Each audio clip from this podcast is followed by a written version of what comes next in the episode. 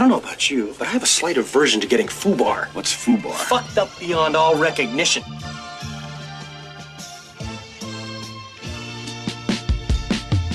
Muito bem, estamos começando para as câmeras. Ó, Mais um Fubar Podcast, episódio número 34. Ah, estou aqui acompanhado com o Ruth Brusnex. Se apresente pra Fala galera, não sei pra onde eu olho, queria ficar me esquivando. E aí pessoal, como que vocês estão? Tudo bem aí? Tudo E eu certinho? sou o Corroso Pedrinho. Estamos aqui para mais um episódio live. Não, live não, mas on camera. Que É. aproveitou-se muito pouco do outro episódio. Muito pouco, Mas muito pouco. Assim, teve, teve alguns cortezinhos, a gente vai fazer mais, é, já tá tudo aí no, na ponta da agulha. É, e esse aqui, a gente tá na tentativa de fazer o programa inteiro ser largado no, no- no audiovisual aí, né? vamos ver, finalmente, canal do YouTube, quem sabe? Quem vamos ver. sabe? Vamos ver aí, né, cara? Vamos ver. Eu tô bem longe, bem distante aqui do microfone, porque aparentemente é a forma correta. Então vamos lá, vamos começar este programa. Eu tô sempre com o. Marcelo. Marcelo Tess.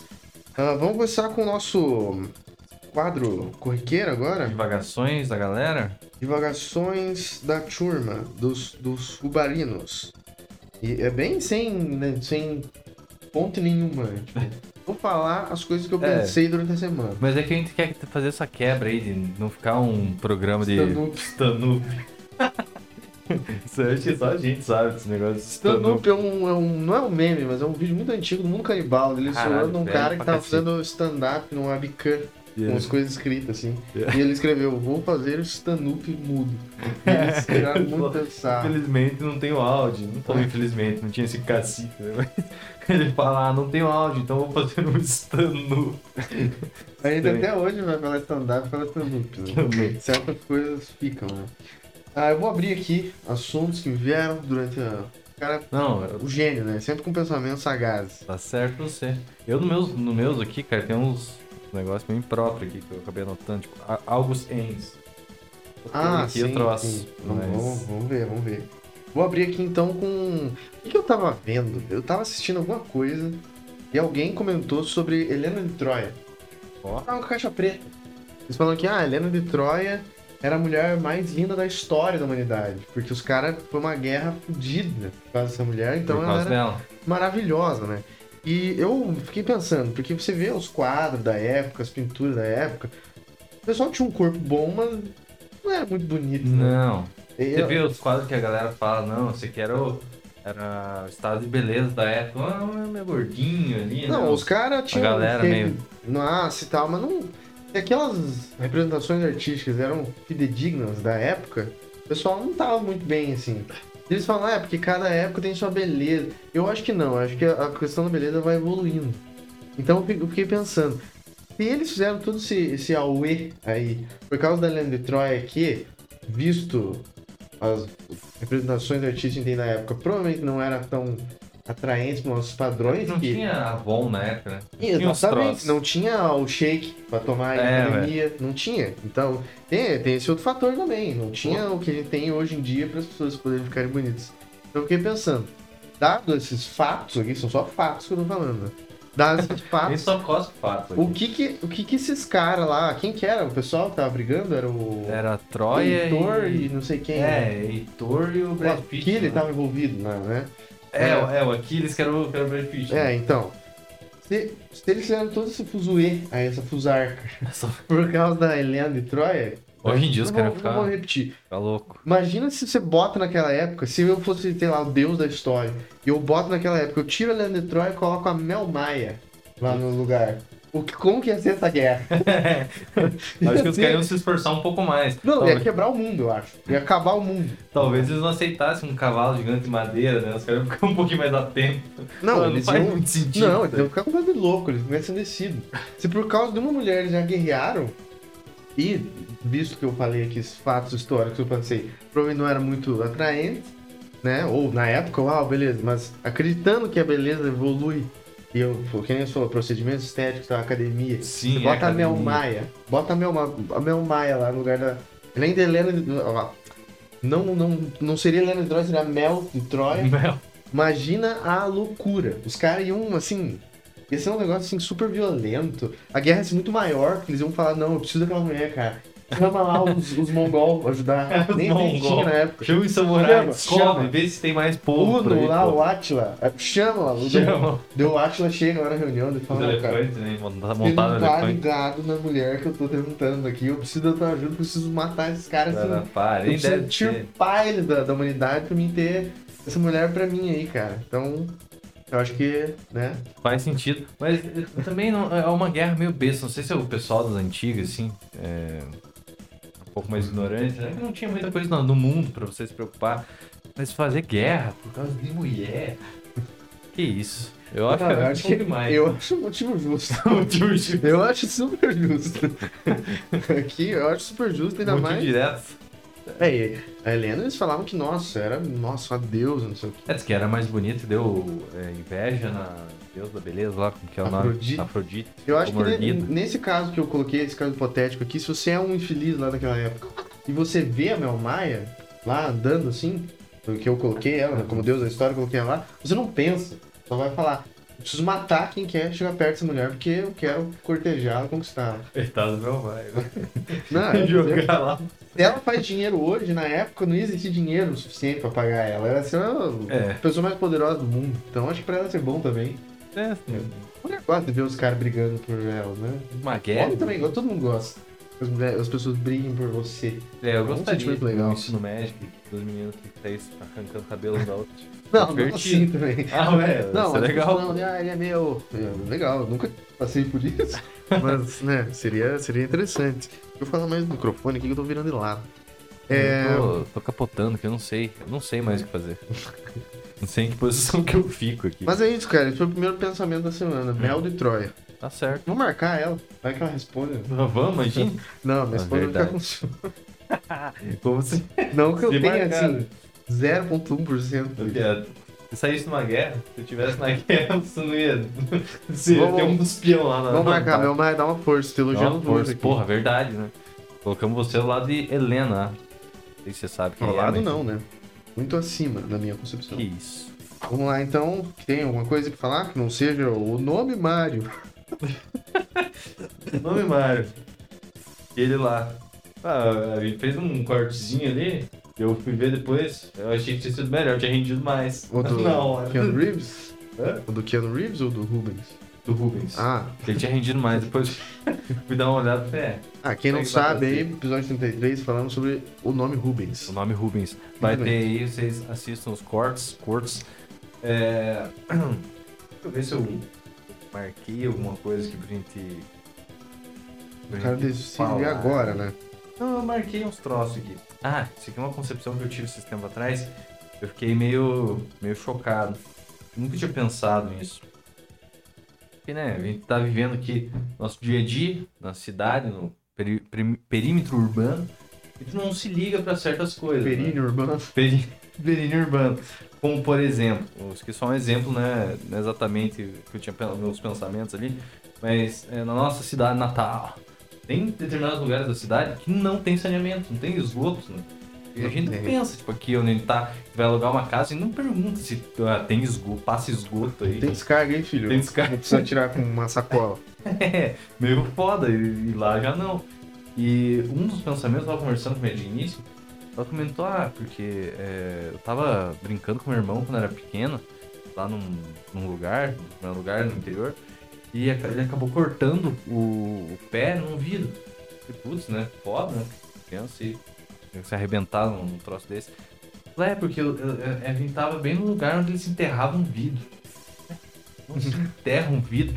Não, mas é que é comum, o pessoal do interior enterra o lixo, porque não, não passa o caminhão de lixo no interior, cara. Não passa. Não, imagina que assim, os mais próximos ali tem umas estradinhas tranquilas, deve passar, mas não é todo lugar que passa. Os caras queimam o lixo, enterram o lixo, e caralho, como assim? Tá o cara enterrava vidro. Destruindo o meio ambiente, então. Então a gente sabe quem fudeu o planeta. É, não. Entendeu? Além de deixar as vacas com metano lá, comendo solto, fica enterrando as coisas. Enterrando. Queimando lixo, que enterrando, queimando lixo. Os caras são, são podres mesmo, né? Que loucura, que loucura, Pois é, né? cara. Pô, mas aí tem uma oportunidade de negócio, né? Tipo, o cara pegar uma carrocinha e passar nos fazendas, vai Sim. fuder trabalhando, né? Vai. Mas vai tirar um pila, Ah, porque quem- aposto que o cara não gosta de enterrar lixo. É o que sobrou pra fazer, né? É, quem cata. É verdade, quem cata papelão podia fazer isso aí. O trabalho é a mesma coisa. Aí, ó, então, empreendimentos fubar, aí, ó. Empreendimentos a ideia é negócio, Você pode pegar o- Pode pegar o vidro e daí faz uma cachaça, faz a cachaça de batata, cachaça de prisão e vende já. Aí, ó, então, os brothers. é, é, o pessoal tá per- o pessoal não entende, não, não capta Não capta. no ar, assim. Eu peguei no ar, na hora que você falou, eu falei, faltava um cara fazer. Por que será que não tem? Gaps, gaps. Será que não, não tem porque o fazendeiro ia pagar muito pouco e seriam poucos fazendas por dia, porque é muito longe uma da outra? Talvez. Ah, cara, é, talvez. Essa conversa deve ter existido em algum ponto. Do cara já viu? Eu, ao invés de ficar enterrando o vidro aí, dá aqui que eu levo lá, mas daí eu vou te cobrar aí, sei lá, 500 reais. O cara fala, não, vou continuar enterrando. Melhor. Só eu não tenho 500 reais pra mim. não, eu Cara de vou. calça de chinelo. ali. Não, eu vou, vou queimar, viu? Lixo, é, meio ambiente. Foda-se. Foda. É, Ah, foda-se. É, a galera do interior tem essa parada, né? Verde e tal, né? Porque, putz, os caras estão lá ali, ó, pequeno agricultor fazendo nosso lá de cada dia, plantando os negócios pra gente comer. Mas no final das contas, garanto que eles dão uma olhada pra aquela parte de trás da fazenda, que é uma reserva, pra pensar, putz, se eu pudesse arrancar tudo essa bosta e plantar em sorte. Cara, eu não prefiro não comentar, porque comprar briga com fazendeiro acho que deve ser uma das piores brigas que você compra no Brasil. Deve. Ainda Você- mais no sul. Aqui na região que a gente mora, simplesmente pode desaparecer, talvez. Então, fazendeiro, estamos juntos. Ah, o negócio, o agro é pop. o agropop. agro é tech e o agro é pop. Nós estamos juntos com, estamos junto com qualquer um que possa sumir comigo. É, Então, exatamente. Eu sou- eu- qualquer tipo de perigo que se aproxima, aqui não. Imagina Não. você desaparecer numa cação no F1000, eu não quero isso aí pra minha vida. Tem a frase do se não pode com o inimigo, junte-se a ele. Eu me junto antes de saber se eu vou poder com ele. E daí É, eu não corro isso, né? Não vou nem apanhar. é, é isso aí. É aquele cara na escola que chega e já vai tentar fazer amizade com os caras que são um pouco maiorzinhos, ele que vê Com que certeza, exatamente. você vai levar um pau, né? É isso aí. Eu... É viver pra contar a história do dia. Esse foi o seu pensamento da semana, Pensamento. vidro enterrado. É, Agronegócio. eu não sabia disso aí, foi, foi novo pra mim. Viu só? Mas se parar pra pensar, né, tipo, óbvio que não vai passar o caminhão lá no meio da montanha lá que o cara É. mora, sei lá. Caralho. Montanha no interior ou é apenas morros? Não sei. Não sei Dependendo dizer. do lugar. Não sei dizer, eu sou um cara urbano. Eu Também sempre não ficava sou pensando assim, ah, porque seria legal morar na fazenda, depois for mais velho. Cara, o pensamento. Agora eu não tenho energia pra fazer nada, imagina depois de velho. Não, e o pensamento é sempre o mesmo, porque lá é um lugar pacato, você vai poder ficar, fazer as coisas que você tem que fazer, não se sentindo inútil. Mas assim, vai ser um pouco mais tranquilo, você não vai necessariamente cuidar de uma fazenda inteira pra sobre... para viver, você já tá com a vida ganha. Não é bem assim, cara, nunca é. A gente pensa como se tivesse aquele filtro de um, um filme que a gente assiste, né? É. Não tem isso, a vaquinha não é tão bonitinha assim, ela corre, caga, foge, é um inferno até. É verdade. Acho que o me pega acordar às 5 da manhã todo dia, né? Pois E o é, cara não pode viajar. Nunca vai viajar. tem isso. Não vai viajar pra lugar nenhum, né? Não, é, eu acho que se você tem vaca, eu acho que não tem como viajar. Se não tiver, se for só plantação, acho que até tem. Mas assim. daí a ovelha vai fazer o quê? Pra beber água? Pra... Não, mas daí você não pode ter bicho, pode ter cachorro. Daí você arruma, né? Larga lá no terreno. Não, mas daí uma fazenda do quê? Só de, de É, cultivo? Ah, tá. Cultivo. Mas tem que ter pelo menos um bicho, senão não é uma fazenda de verdade. Tem no mínimo, no mínimo dois cavalos, ovelha ali, um negócio, sei lá. É, do- dois tipos de animal, assim. Dois tipos de animal. Tem um né? ser doméstico, né? Sim, com certeza. Verdade. Vamos pro próximo ponto aqui, sair de fazendas um pouco.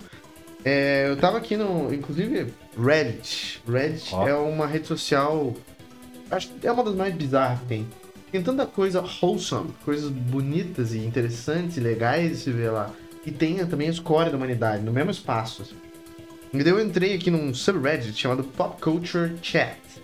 Que é basicamente tudo que eu jurei destruir na minha vida, mas eu percebi que dá- traz muito conteúdo fubar. É basicamente um subreddit de fofoca de famosos. Ah, Olha, dá uma olhada aí, eu olhei que tem bastante coisa. Não só fofoca, discussão de ah, quem que você gosta mais, não sei o quê. Isso eu vi que tem bastante conteúdo potencial para esse podcast, então eu tô fazendo sacrifício aqui. Ver esse tipo de ainda coisa. bem, porque eu não vou muito atrás. Eu baixei, inclusive, época. Mas tem bastante. Parte do negócio em inglês, né? É, a maior parte em inglês, mas tá bem, bem brasileirado já. É. Bastante BR lá. Não quero me esforçar. Nesse Pop Culture Chat aqui tem um post que fizeram aqui, ó. Até vou, vou- vou falar as escolhas da pessoa aqui. É um cara postou aqui, uma mulher postou aqui, não sei. Quem foi a. Was best... Ah, sim. É, qual, qual filme que um ator ou atriz teve mais bonito durante a sua carreira inteira? Aí o cara dá uns exemplos aqui, Ah, ó. Entendi. Rachel Weisz na Múmia. Baita escolha. Baita escolha. Baita escolha. Ah, Aí tem aqui o Jude Law, num filme que eu nunca vi. Lucy. Liu no, nas Panteras. Lucilio tava. Lucy Liu nas Panteras. Parabéns. É, Aaron Taylor Johnson, que é aquele cara que eu odeio, o que quer, o Mercúrio. Ah, num sei. filme chamado Ana Cate- Can- Karenina, mas deve ser Ana Ana Catarina. Catarina, né? Os caras escreveram errado. Canemima. Ah, tá aqui a fotinha Galerinha dele, a turma não vai poder ver, mas Ó, tá com um, uma- um bigode, né? Angelina Jolie, Sr. Charles Smith. Será? É que ela já, já era tipo 30 ali? Por aí. É que é uns o 30, auge né? feminino, né? É, Do então. homem é- não tem. Não tem. O homem, se contar os filmes dos anos 50, 60, é 45. É. Velhaço, né? Casado E por último aqui, que é da opinião dessa pessoa, Killian Murphy, nosso Thomas Shelby, no Batman Begins. Que eu discordo, ele tá com uma carinha de contador. Carinha de contador não, foda. a, a turma não vai conseguir ver, né? E, e o Murphy, o cara. Eu vi uma foto dele agora que tá tendo aquele negócio. A gente inclusive vai falar hoje ainda sobre é, as manifestações dos artistas lá de Hollywood. Cara, tiraram uma foto dele, porque tá em Oppenheimer, né? Eles tiraram uma foto dele na. Acho que era numa das festas, não sei se era pré-estreia, o que que era. Ele tá acabado, tá com cara de usuário de drogas. É que, certo, esse filme cobrou um preço alto no Nossa, corpinho dele. Explodiram a bomba na cara dele. o maluco tá derretido, coitado. Ah, ele é um cara bonito e bonito meio diferenciado. Ele Ele é. tem uma cara meio estranha, né? Aqui tem mais algumas escolhas desde a turma nos comentários aqui, ó. Catherine Zeta-Jones na Máscara do Zorro. Não sei se vai lembrar disso. Mas Máscara ela tá maravilhosa. Uma- Essa menina não é aquela do. que derrama bebida no pé pro. Não, essa é Salma Hayek. A Salma Hayek. Mas Ah, elas tiveram num filme juntas, um filme chamado Bandida. Sim, é, eu sabia, tinha um, um troço das É. duas. Mas essa Salma.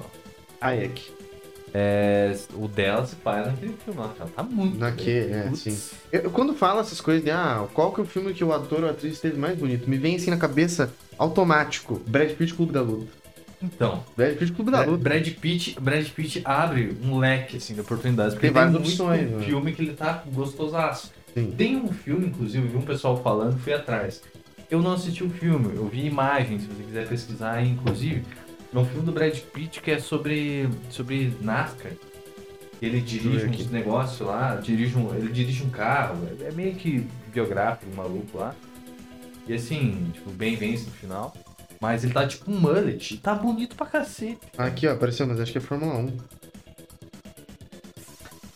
Não sei, mas ele tá velho já, né? Não sei, deixa eu ver, não. Ah, eu vi a foto que ele tá velho. Ah, ah, fechou aqui. Brad Pitt Mullet, pesquisem aí então, turma. É, Brad Pitt, mullet. Ah, ele no, no, naquele no. Era uma vez em Hollywood, o cara com 73 anos, bem pra caralho, né? É. Mas- É, mas é que ele, eu, eu curto ele cabelo comprido, não sei. Achei ele. É, eu, pra mim, Clube Luta e 90. Troia também. É, então, Troia, Troia Troia tá. tá Ó, aqui, ó, demais. o cara postou um gif aqui do Aragorn. Do... Como é que é o cara? O Viggo Mortensen. Viggo Mortensen. Cara, Eu não vejo nenhum apelo. Pra mim, Viggo Mortensen é naquele, naquele filme do. Green Book. Ele tá é bem velho, pastelão, né? peidando, coisa mais feia do mundo. Ó, o cara... Mas ele é italiano, o Mortensen? Não. Não, ele é... Mortensen deve ser sueco, alguma Deve ser um assim. troço assim, né? Mas é que ele fala italiano no filme. Ele fala, ele cara. fala, acho que quatro ou cinco idiomas, mais ou menos. Tem um filme chamado... Ah, é um filme de máfia lá, esqueci o nome. Ele fala russo no filme. Ele é muito bom, esse cara é foda, subestimado. É, tem, ele, essa escolha do Viggo Mortensen aqui é bem popular, pelo visto, pessoal. Todo mundo concordando aqui com a pessoa que comentou isso aqui. O cara falou, foi o meu despertar sexual. Nossa. Que isso? Ah, aqui ó, uma escolha boa. Essa aqui nós já falamos. Brandon Fraser na múmia também. Brandon a múmia é Fraser. só gente bonita, né? Fora aquele cara esquisito. Brandon Fraser no George Rei da Floresta. George Rei da Floresta. Ele tá praticamente pelado nesse filme. Sim, né? e apesar da cara de bobo, ele tá bem. Ah, e você consegue pensar em algum nome aí de cabeça? Não? Um filme que o artista, o artista, o ator ou atriz esteve mais bonito na sua carreira. Tem aquele cara lá, é, do pianista, tá ligado? Sei, é o. Aquele narigudo. O narigudinho. Ah, esqueci o nome desse Esqueci o cara. nome dele. Tem um filme. que- Adrian Brody. Adrian Brody. Tem um filme que ele é um professor e tal. Ele é meio frustradão, pá, ele pega uma menina no meio da Ixi. rua. É um filme, uma tristeza só, mas é. Ele tá bonitaço no filme. Nossa, acho que isso diz muito sobre você, cara. O quê? Professor triste. o cara se atrai pra esse tipo de, de homem. É, velho. Mas, Ah, eu, a primeira Homens coisa que vem na cabeça, além do Brad Pitt, Brad Pitt é o primeiro que vem na cabeça, né? Mas ah, o segundo lugar, Scarlett Johansson, Viúva Negra, né? é, Eu, pra mim, Scarlett Johansson. é foda a gente adentrar muito quando é mulher, né? Porque os caras ficam meio bagaceiros, meio Não, eu já puxei pro Fala, cara. que- de homem, daí todo mundo, ah, os caras estão se divertindo. Nossa, Melhor velho, forma. Leonardo, 98. É, Cameron Diaz no Máscara também. Baita escolha aqui, o que os caras colocaram. Ó, alguém comentou Salma Hayek no é, From Dust to Dawn lá. Ah, é, tá bem, mas. É, quem mais? Sei lá. Tem, ah, tem Brad Pitt aqui, é uma escolha mais comum. Brad Pitt e Angelina Jolie, eu acho que é a- as escolhas mais... Nos anos comuns, 2000 não, né? não teve, né, pra, pra outras pessoas aí. O negócio foi Brad Pitt entrevista com o Vampiro, tem também aqui. também. Sandra Bullock, Me Simpatia. Putz, Sandra Bullock, Me Simpatia. Sandra Bullock. É apenas para 90s Boys, apenas para quem. Ah, o próprio. Falando de Sandra Bullock, Keanu Reeves no filme do ônibus lá, Speed. Ele tá bem. Nossa, Ele tá bem. Speed. e pra fechar aqui, a última escolha que me veio na cabeça aqui: Michelle Pfeiffer, Mulher Gato. Michelle Pfeiffer, pelo amor de Deus. Bruno Mars chama ela de ouro branco. Bom, né? Tem algo aí. Pessoal, se você tá vendo esse corte aqui, se a gente fizer um corte sobre isso, comente aqui embaixo. É, comente. Os caras bagaceiros. né? Comente aqui embaixo quem que você acha. Que filme que você viu determinada atriz ou ator que ele estava mais bonito ou ela estava mais bonita. Tem bagaceirice, gente. Vamos É, manter vamos, a vamos classe. ter o respeito, tá certo que o programa aqui é um pouco, um pouco baixo nível, mas porra. Vamos manter a classe, né? Mais alguma coisa aí de pensamentos da. das- ah, eu tenho tanta merda aqui, cara. Eu tenho vergonha de falar. É, por isso que fica jogando pra mim, né? O cara quer dar uma destrinchada nas, nas paradas que escreveu. É... Ah, a gente eu tava pensando esses dias atrás sobre. A gente tava falando sobre a direção, né? E a gente tava comentando com, com voo. Porque tem a galera que tem medo de voar, né?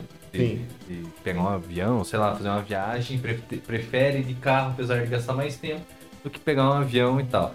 Tem medo que cai. Obviamente, cair e todo mundo morrer, não, não tem a menor possibilidade. Alguns sobrevivem. Ah, mas aí tá difícil, né? O Náufrago pro- provou isso. Robinson Crusoe também. Provou e o Chapecoense também, os caras sobreviveram. É, o Jackson Full, mano. É, é, Provou. É, o cara provou. Mas assim, é, Chapecoense não provou, né? Foi só esse. mas assim. Tá é- muito cedo ainda. Eu acho que não, faz horas, né, cara? Já faz um tempo aí. É, mas se pensar no contexto geral, é muito mais seguro o avião, né? Pô, É, ele sempre tem aquele dado, né? Sim. Andar de avião é melhor do que andar. mais seguro que andar de elevador. Sim, é tipo seguro pra caralho, porque nossa, tem muita redundância. Como é um negócio que vai subir, vai, vai voar de fato, os caras fizeram um monte de troço ali pra, né, não, não vai cair. Já controlam antes e faz todos os negócios lá. No beleza. começo não era assim, né? No começo era tipo, ah, Não. 20% dos voos, hum, talvez não dê bom. Mano, no começo da Segunda Guerra, os caras se levantaram É, né? É. É, o foda é que, tipo, eu acho que é muito mais pela questão de altura. Só pode. Porque? Pode carro, cara, vamos, vamos pegar, tipo, o piloto. O piloto tem que estudar há anos lá pra fazer o negócio, né, e tal. Sim. O cara fica lá, é, anos voando no, no Simulador. voazinho de merda, no simulador, pra daí começar a pegar avião comercial e tal. Boings. E carteira de carro, qualquer Zé pega, qualquer sabe de nada, o cara consegue. Hum. Os caras que não tem. Não aguentar, vamos falar a verdade, um negócio meio, meio triste. Os caras, eles podem. Qualquer pessoa que passou dos 18, os caras falam, tem cognição o suficiente. Não necessariamente, né, cara? Mas, não, mas eu vou discordar. Eu acho que uma habilidade não tem a ver com a outra. Você falar português Mas por que não? Ler, escrever e pegar o carro e fazer Não. a balizinha Não, aí. é. isso sim, isso sim. O cara saber, saber é, dirigir, eu acredito que qualquer um consiga, de fato. Porém, você se colocar em risco ou não, colocar em risco de, a vida de outras pessoas, você tem que ter uma noção do teu ambiente e tudo mais.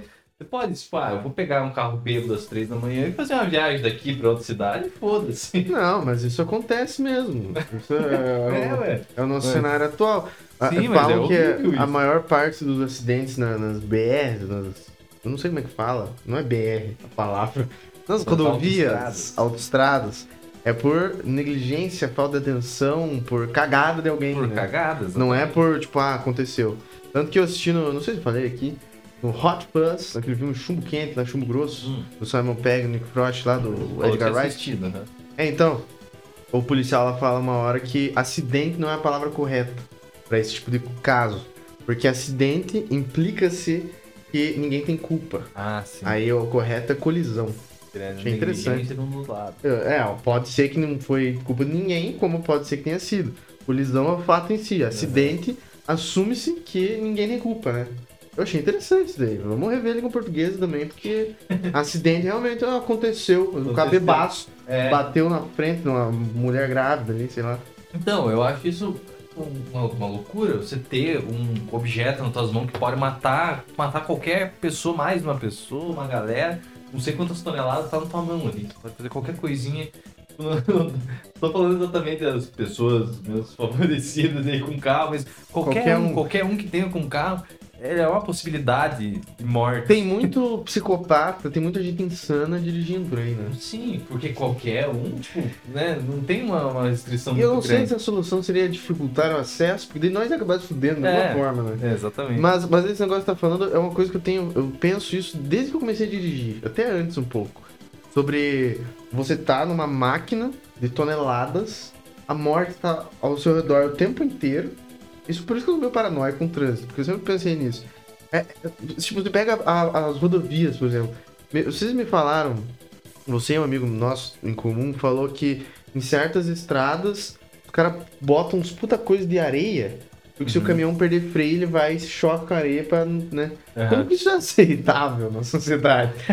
Como que ninguém Isso é falou, tão viu? Eu acho que não é a solução. Vamos pensar em alguma outra coisa. Pega o dinheiro dos trilhões de imposto lá e faz uma, uma estrada de caminhão por cima, assim, ou pros lados, não sei. Ou algo que você coloque no caminhão para que ele não precise. É, pegar as, esse ponto. as grandes montadoras, aí, ó, ouçam o apelo. Faz Pelo um freio melhor, não sei. É. Eu não sei, mas acho que a areia não é a melhor solução. O cara tem que se jogar na areia. É. Eu não sei, me parece estranho. É uns negócios, assim, não, não me, não, me- não me pega. Não, é, eu, eu- quando eu- a primeira vez que eu dirigi na rodovia, eu acho que rodovia, sei lá, autoestrada, como você falou, né? Autoestrada. Meu pai tava comigo pra ele, eu acho que você tava junto também. Ah, Meu pai veio cara, pra minha cidade aqui agora. tinha lutado 15 rounds de boxe. É, então, o pai veio pra me ajudar e tal, né? Me passar as manhas, porque eu não queria ir. Assim, começar já a perder a virgindade já sozinho. Aí o pai me ajudou lá. Ele deve, tava passando as dicas e tal.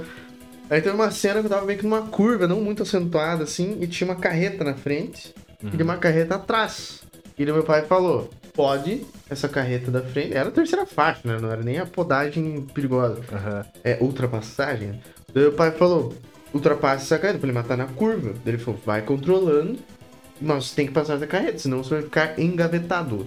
Eu falei, mas tá, beleza, vou ficar engavetado. Deve ser um transtorno, né? Sim. Falei, mas qual, o que pode acontecer se eu ficar engavetado? O pai falou, você pode morrer. Não só você, como todos nesse carro. Podem falecer. Então é melhor você ultrapassar essa merda agora. É. Eu não tinha noção na época, mas eu tô de boa aqui no meio, né? Ele falou, tira daí porque pode dar Simples merda. isso. Eu falei, meu Deus, mas e se eu só quiser ficar aqui? Não pode. Esses conhecimentos a gente vai pegando na Ninguém estrada. fala isso pra você. É, ninguém fala diretamente, mas você vai pegando na estrada ali e volta e meia você conversa com outra pessoa, você vê que é algo comum. Todo mundo sabe que isso pode acontecer, mas é, é passado de um pro outro uma tranquilidade, É como se fosse. Ah, vai- Não, se não não acontecer isso, você vai arranhar um pouquinho teu carro. Não, você vai Não, morrer. você, você, provavelmente. você ficar aqui, você vai virar uma pasta. Só. É. É, esse é o teu final. E, e- e não foi uma vez nem duas, a gente passou por vários, assim, entre nossa cidade é, e a gente Da vai visitar Natal? nossos pais na cidade natal e de acontecer esse tipo de coisa. E tem uma carreta atrás dando luz, porque não, tem mais, não tinha freio mais. E a gente tem que tirar o carro pro acostamento, tem que Sai fazer da alguma frente, coisa. o cara tá... Porque o carro, o carro, o cara tá vindo, o que, que você vai fazer? É uma situação super comum. É, Todo mundo comum. vive assim, vai, o viaja. caminhoneiro é tudo. louco, cara. O caminhoneiro, Não, e, e eu ouvi uma outra coisa de um caminhoneiro um tempo atrás. Ele tava me contando que se você ficar muito tempo atrás no caminhão, você tá com medo de ultrapassar, o que aconteceu comigo no começo, tá com medo de ultrapassar, fica ali com receio e tal, de ultrapassar o caminhão, a carreta que for. Pode acontecer na hora que você estiver ultrapassando o caminhão jogar, o, o caminhoneiro jogar o caminhão em cima de você, porque ele acha que você vai assaltar ele. Não tem essa cultura Que. Você não tem opção, você tem que chegou e tá, mete o pau. Passa, cara, não importa, tem curva, você tá na puta que pariu, passa, sai, e daí você tá a milhão A ali. vida é um Mad Max. Mad cara, Max não dá. chegou já, né, cara? Não dá, velho, não dá, não dá, simplesmente não dá.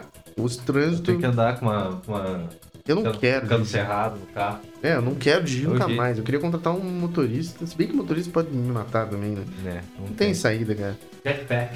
Aqui é o Jetpacks. É, mas daí os caras vão bater no céu. O vai pegar fio elétrico. Morrer, né? Tá, cara, vamos, vamos encerrar essa, essa parte aí com. Eu tenho mais uma aqui e daí encerramos. Essa aqui pode ser simples e, rápida. Que é simples... Eu tenho mais aqui, mas né, Dá blusa pra galera. não tira a blusa pra turma. É, eu tenho uma, uma pergunta aqui que na verdade é uma pergunta boa. Tomara que não suscite muito assunto, porque né, não vamos ficar aqui muito tempo. Mas estendo a pergunta pra você e pra audiência. Você e vocês, audiência, vocês respeitam as emoções de um bêbado? E quando você tá bêbado, você sente suas emoções respeitadas? Porque muitas vezes, não sei- se a audiência sabe, que outras de fato científico.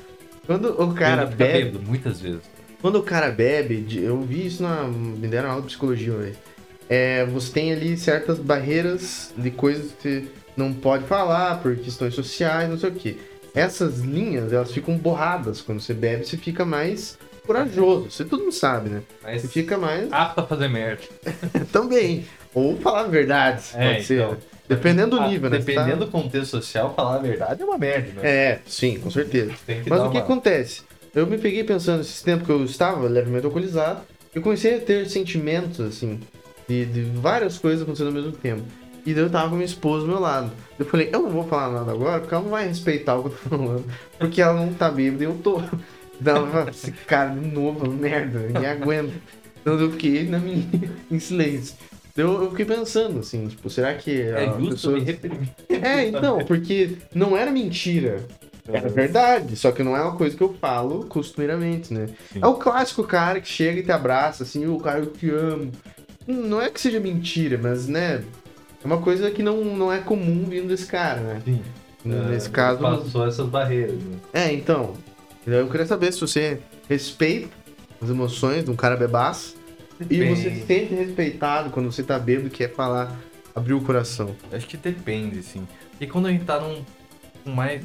Tá só você e uma outra pessoa, é, você tende a ficar mais próximo, ter um laço fortificado com aquela pessoa, porque é só você e ela, um vai estar escutando o outro, então se a gente chegar nessa de ficar super emotivo, ou qualquer emoção que for, é, vai simplificar nos dois. Mas quando tá numa galera, daí dificulta pra caralho.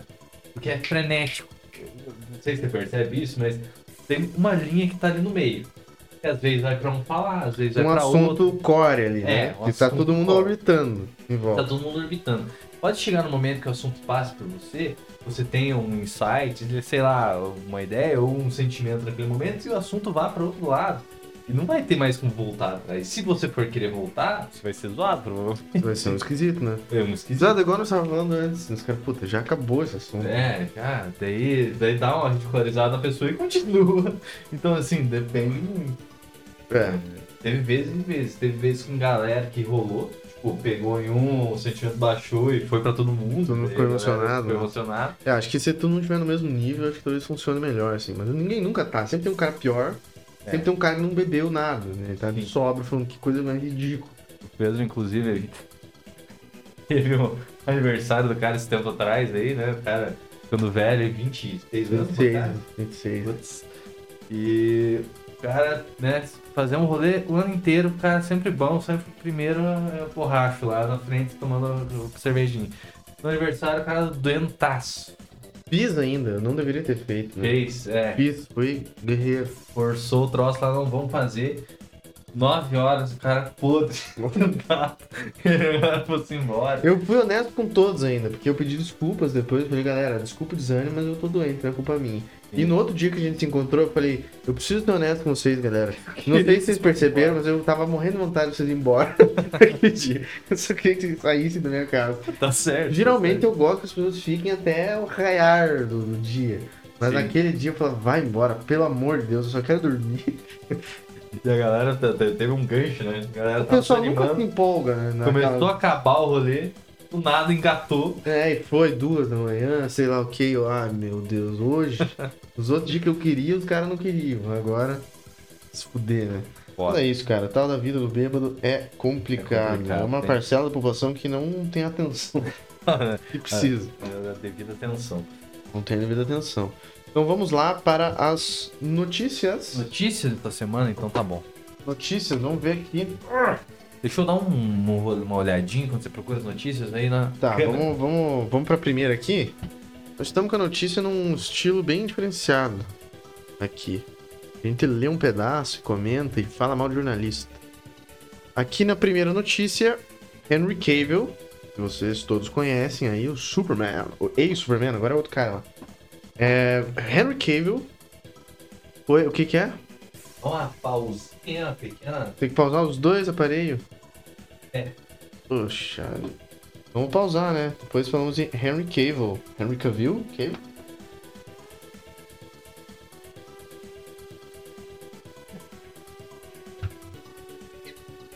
E voltemos. Opa! Pro- Problema técnico. Bom. Vamos- Vamos lá falar do Henry Cavill, né? Tava falando do Superman. Na Isso. verdade, né? ex-Superman. Henry Cavill Henry Cavill, Cavill, sei lá, quase foi Edward Cullen na saga Crepúsculo. Você consegue imaginar o Superman brilhando sob a luz do sol? Talvez fosse melhor, vou falar. o Henry Cavill como o Edward? É. Rapaz, meu, tá louco. É Nada a que ver a vibe. Ele é todo... ele tem cara. Não sei se ele melhorou mais velho, mas ele tem. Não sei, eu não. não lembro dele novão, assim, tipo, 20 e pouco. Eu vi alguns filmes dele novo. Ele era mais esguio assim e tal, mas não, não combina. Não, Não? tem muito a É. ver, eu acho. A escritora Stephanie Meyer, que é a autora, né, do Crepúsculo, foi clara quem ela queria que seus... Quem ela queria que seus Edward e Bella fossem. Putz, frase estranha. Em sua adaptação de Crepúsculo para, para as telonas. Ninguém menos que Emily Browning, não conheço. E Henry Cavill, Cavill. O ator de The Witcher. Putz, ele virou isso agora. O, ator, de The Witcher. Não era o Superman? Mas Ah, legal. Mais foda, o Superman. É. Tinha acabado de lançar Stardust, Mistério da Estrela. Nunca vi falar. Stardust. Noco Noco. É um filme lá. Isso é tri. Mas o estúdio responsável pela franquia, Tim, considerou velho demais para o papel. Quando? Beleza. Em 2008, Cavill tinha 25 anos. Na trama, Edward estava preso no corpo do adolescente de 17. É, Cavill foda, né? Não, mas tem o cara de Volta pro Futuro que faz jovem até hoje. Jovem com Parkinson. É, até aí não seria um grande problema, mas a saga terminaria nos cinemas em 2011. O Asa teria 29 anos, é, é fica difícil esconder. né? verdade. A autora ficou visivelmente frustrada com a decisão do estúdio e mostrou isso em seu blog pessoal. Ela Ela tinha tinha. um blog. Sim, não, boa parte da, da, da galera que foi assistir, porque eu já conheci o livro, já conheci ela do blog. Caralho, que isso? Blog. Saudades blogs, né? A coisa mais decepcionante, aspas pra ela, a coisa mais decepcion- decepcionante pra mim é perder meu Edward. Caralho. Mas Ela o que, tinha que um é fetiche, isso? eu acho, não era bem um. Não, se fetiche é uma palavra, né? Mas Só tinha ali um, um negócio sensacionalista. uma, sei lá, uma atração, não sei. Às vezes o, o autor da obra, ele visualiza. É. É. Não, esse cara seria perfeito, mas não tem como você estar, tipo, pausar. Então, imagina que você tem lá, você tá em Hollywood, daí você fez teu filme. Aí você pensa assim, então, para esse filme aqui eu queria o Jake Gyllenhaal. Quando eu escrevi, eu tinha o Jake Gyllenhaal na minha cabeça, assim, e quando eu, o produtor... Não, daí você pensa assim, tipo, Não, é, desde que eu comecei a escrever, me veio o Jake Gyllenhaal. E eu só. Quando fala o nome do personagem, sei lá, o Jacó, é, me vem o Jake Gyllenhaal na cabeça. É, e daí chega o, estúdio e fala, então, o Jake Gyllenhaal, acho que ele é um pouco velho. Não ter como. Acho que não vai dar, ele é muito alto, ele é muito. tem a pista muito grande, não sei. Não precisa de um cara. Então tem aqui, ó, Pequeno. disponível o Michael Cera pra você. Nossa senhora. É o que tem, é um nome grande, eu acho que vai atrair a turma, não sei o quê. E você, ai, tá bom. Assim, Imagina que brochada. não sei se ela fez essa, ó, tipo, fez isso e falou, não, essa aqui é a minha obra da vida, era o que eu pensava mesmo, consegui concretizar. Porque pra mim, se eu fizesse algo teenager, assim, pra, pra vender, eu ia, não ia chegar, primeiro, ia chegar lá, apontar um monte de nome absurdo, que eu gostaria, Stallone. eu quero Stallone pra fazer um adolescente. Os produtores tá louco. Os caras, ah, tem Michael Cera, ah, pode ser, eu tava legal, mão. Mas assim, se for, ó, é realmente, né, imagina, você faz uma obra, ele pensa e tal, É, idealiza os negócios, né? É, então. E nem sempre dá certo. Todos os filmes do Stephen King, imagina que ele idealizou, é, vai ser bom pra caralho, velho. Ah, acho que o Stephen King, acho que não. Acho que ele não. Largou de mão? Não, ele não pensa assim em atores. Só fazia um monte de livro Ah, e é? o pessoal começou a comprar. É, acho que é isso. É, o próprio Henry Cavill, aliás, já comentou sobre a perda no papel de Edward e relembrou o assunto durante o turnê pro- promocional de Enola Holmes, que é um grande petardo? Ó, falam que o 2 é melhor. É, eu não sabia nada sobre esse filme, não sabia que eles queriam escolher. A internet não era uma ferramenta tão poderosa como agora, então só descobri depois da estreia. Pensei, ah, é razoável, teria sido ótimo. É Isso, cara, eu gostaria de fazer. Em Hollywood ou na indústria do Boa, né? teatro, sim, todo mundo tenta conseguir o papel e não necessariamente dá certo. Vai lembrar que a primeira parte da terceira temporada, pá, pá, pá, pá, pá, pá. beleza. Então, então é isso aí, cara. O Henry Cavill poderia ter sido Edward em Crepúsculo. Como será que o multiverso aí, esse universo onde que isso aconteceu, como será que esse multiverso. Esse multiverso não, esse outro universo ele se desenvolveu? Seguiu. Será que as menininhas ficaram tudo apaixonadas com o Henry Cavill? E daí o Superman ou era outro cara daí? E Ou os- talvez Superman fosse muito Ou mais Robert Pattinson. fosse melhor aceito por ser ele. Ou ele nem fizesse também, É, não, não. Várias, né? Coisas aí serem pensadas. Porque o Pattinson mesmo, depois de fazer isso aí, teve que dar, nossa, uma desvinculada foda de anos aí, né? Teve que dar o. É, não, ele fez, nossa, várias coisas muito diferentes. Fora água para elefantes, né? Legal o água. Ele manteve na, na- na- nessa aí. Só que daí, ao invés de agradar adolescente, ele virou nas tias daí, né? Mas eu, eu achei Vai, legal, vai. cara. Eu assisti na época e falei, putz, É, vai ter aí. filme. Que, você tem que assistir, cara, algum dia aí. Nunca. É, Nossa, eu, eu perdi quando ele indicava filme um pro outro. é, tinha veto, né? É, próxima notícia, então, Gladiador 2, que eu esqueci, tava em produção. Também. Tem uns filmes que eu não. É Oppenheimer quando começaram. Ah, Oppenheimer tá saindo. Nossa, nem lembrava mais. É, o, o Gladiador 2 faz um tempo já que tá em produção e eu tinha esquecido. Gladiador 2. Após o suposto desmaio de cavalo no set, ONG pede que Ridley Scott suspenda os animais do filme. ONG. Mas como é que vai suspender? Vai fazer um filme lá da, da- do tempo do Coliseu, lá não tem cavalo. Não tem filme. cavalo, isso é tudo. caras tudo a pé. Artificial, fazendo. Os caras precisam ir de um lugar no outro, tem que ir correndo, os caras com espada na mão. Pedro Pascal, Denzel Washington e Paul Mescal. Pedro Pascal. que fazem parte do elenco também teriam sido cobrados. Meu Deus do céu, cara. Nossa. Ô, Pedro Pascal. Ô, ó o cavalo desmaiou aqui, cara. Você é gente boa aí, em cima de cavalo, não. aqui, mano. A Caras ONG de são São. Paulo, né? Ô, mano. O cavalo desmaiou aqui, meu. Pode ser, né? Os caras pegam notícia de qualquer porra. A PETA. Ah, claro que Ah, a PETA, né? Peta. Ah! Sempre essa merda enchendo o saco. ONG que atua na defesa de animais enviou uma carta para o Ridley Scott. Carta, né? Manda um zap, cara. Diretor de Gladiador 2, protestando contra o uso de bichos no set de filmagens do novo longa. Fizeram o Doutor do Liro e eles ficaram loucos. A informação do site TMZ, que publicou o documento na íntegra. Documento, né? Segundo a carta. Mas quem que. Eles mandaram a carta e o Ridley Scott falou: Ó, ó, aqui ó, que os caras Ele mandaram. abriu o pergaminho assim. Ó. eu acho que ele não fez isso, foi a própria PETA E publicou falou, a, a carta e falou, mandou. nós vamos mandar pra ele. É, não. Vocês vão ver, aguarde. Não, quase isso aí, O Scott tá cagando? É, trazer foco pra essa bobagem. Não, ele quer a propaganda pro filme dele, é o cavalo desmaiado e os caras ficar brabo, né? Não acho que não é uma boa propaganda. Mas, e provavelmente a PETA, então, né? Mandou pros jornalistas ali. TMZ é um site de fofoca de famosos. Ah, Daí mandou pros caras e falou: Nós vamos mandar pra ele. Você não Ah. tá ligado, vamos mandar mesmo. os caras são os Léo Dias lá do. É, é tipo isso.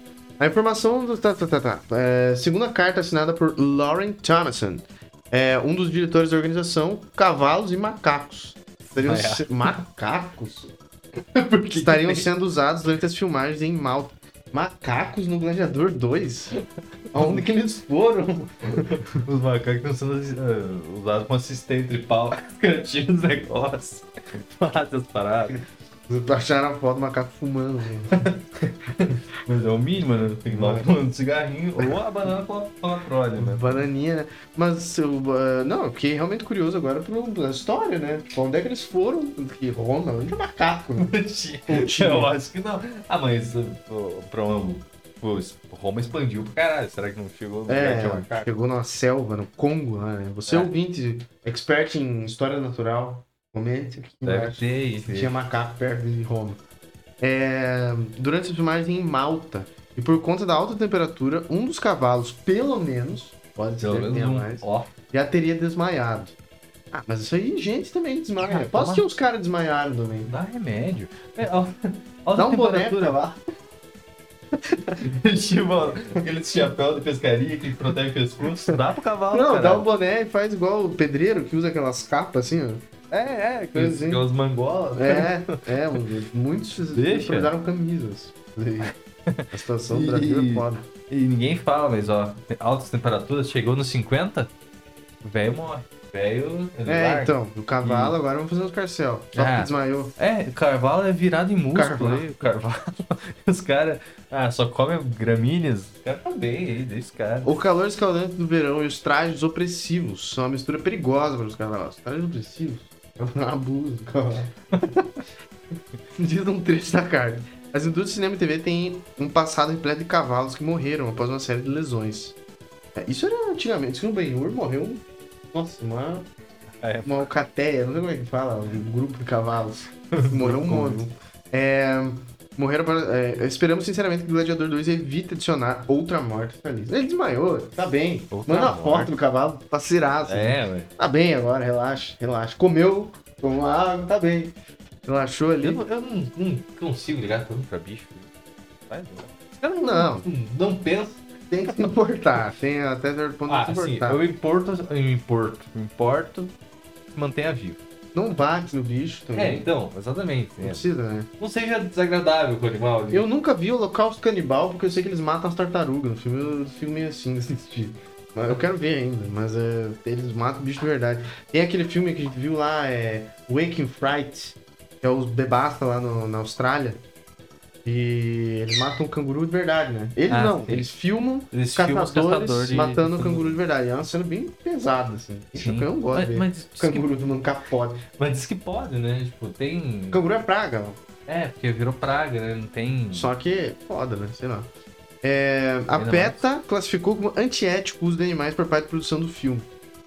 Mas daí, vamos ficar colocando bicho no computador? É, agora pra tudo, né? Vai ter que usar. Esse podcast é contra, a favor dos animais, A favor dos contra animais. a PETA. Ele tá tentando achar um meio termo. Porque a PETA aqui é contra a arte. Os caras querem que agora seja tudo computador. E se não tivesse essa opção do computador, ia fazer o quê? Ia pegar Vai ter que um, usar. um cabo de vassoura com a cara de um cavalo e eles- Ia ser igual o teatro. Daí os caras colocam um cara vestido de cavalo e a galera É, tem um que cara atrair. É. Que bosta, cara. Meu Deus. A gente ficou fazendo um coelhinho na sombra lá pro cara É, tentar- então, sobre os macacos, salientou que eles são imprevisíveis e costumam ser arrancados ainda jovens suas mães para serem usados nesse tipo de trabalho. E cobrou uma posição do diretor sobre essa questão. O que tem a ver esse imprevisível? Eu não entendi aqui o argumento. Salientou que eles são imprevisíveis.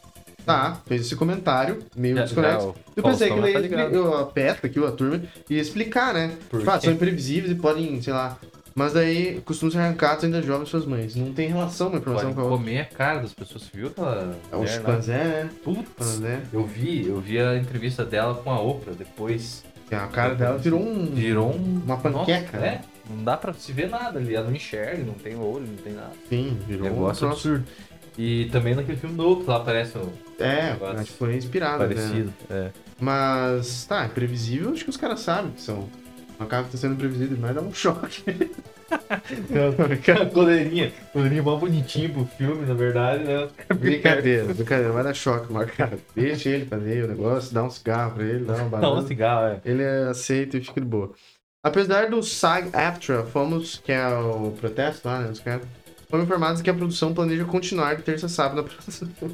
Ridley Scott tava pouco se fudendo. Não, Parece depois dessa idade o cara vai ficar ligando pra perto. Pedimos que você cancele imediatamente os planos de usar animais reais para o filme.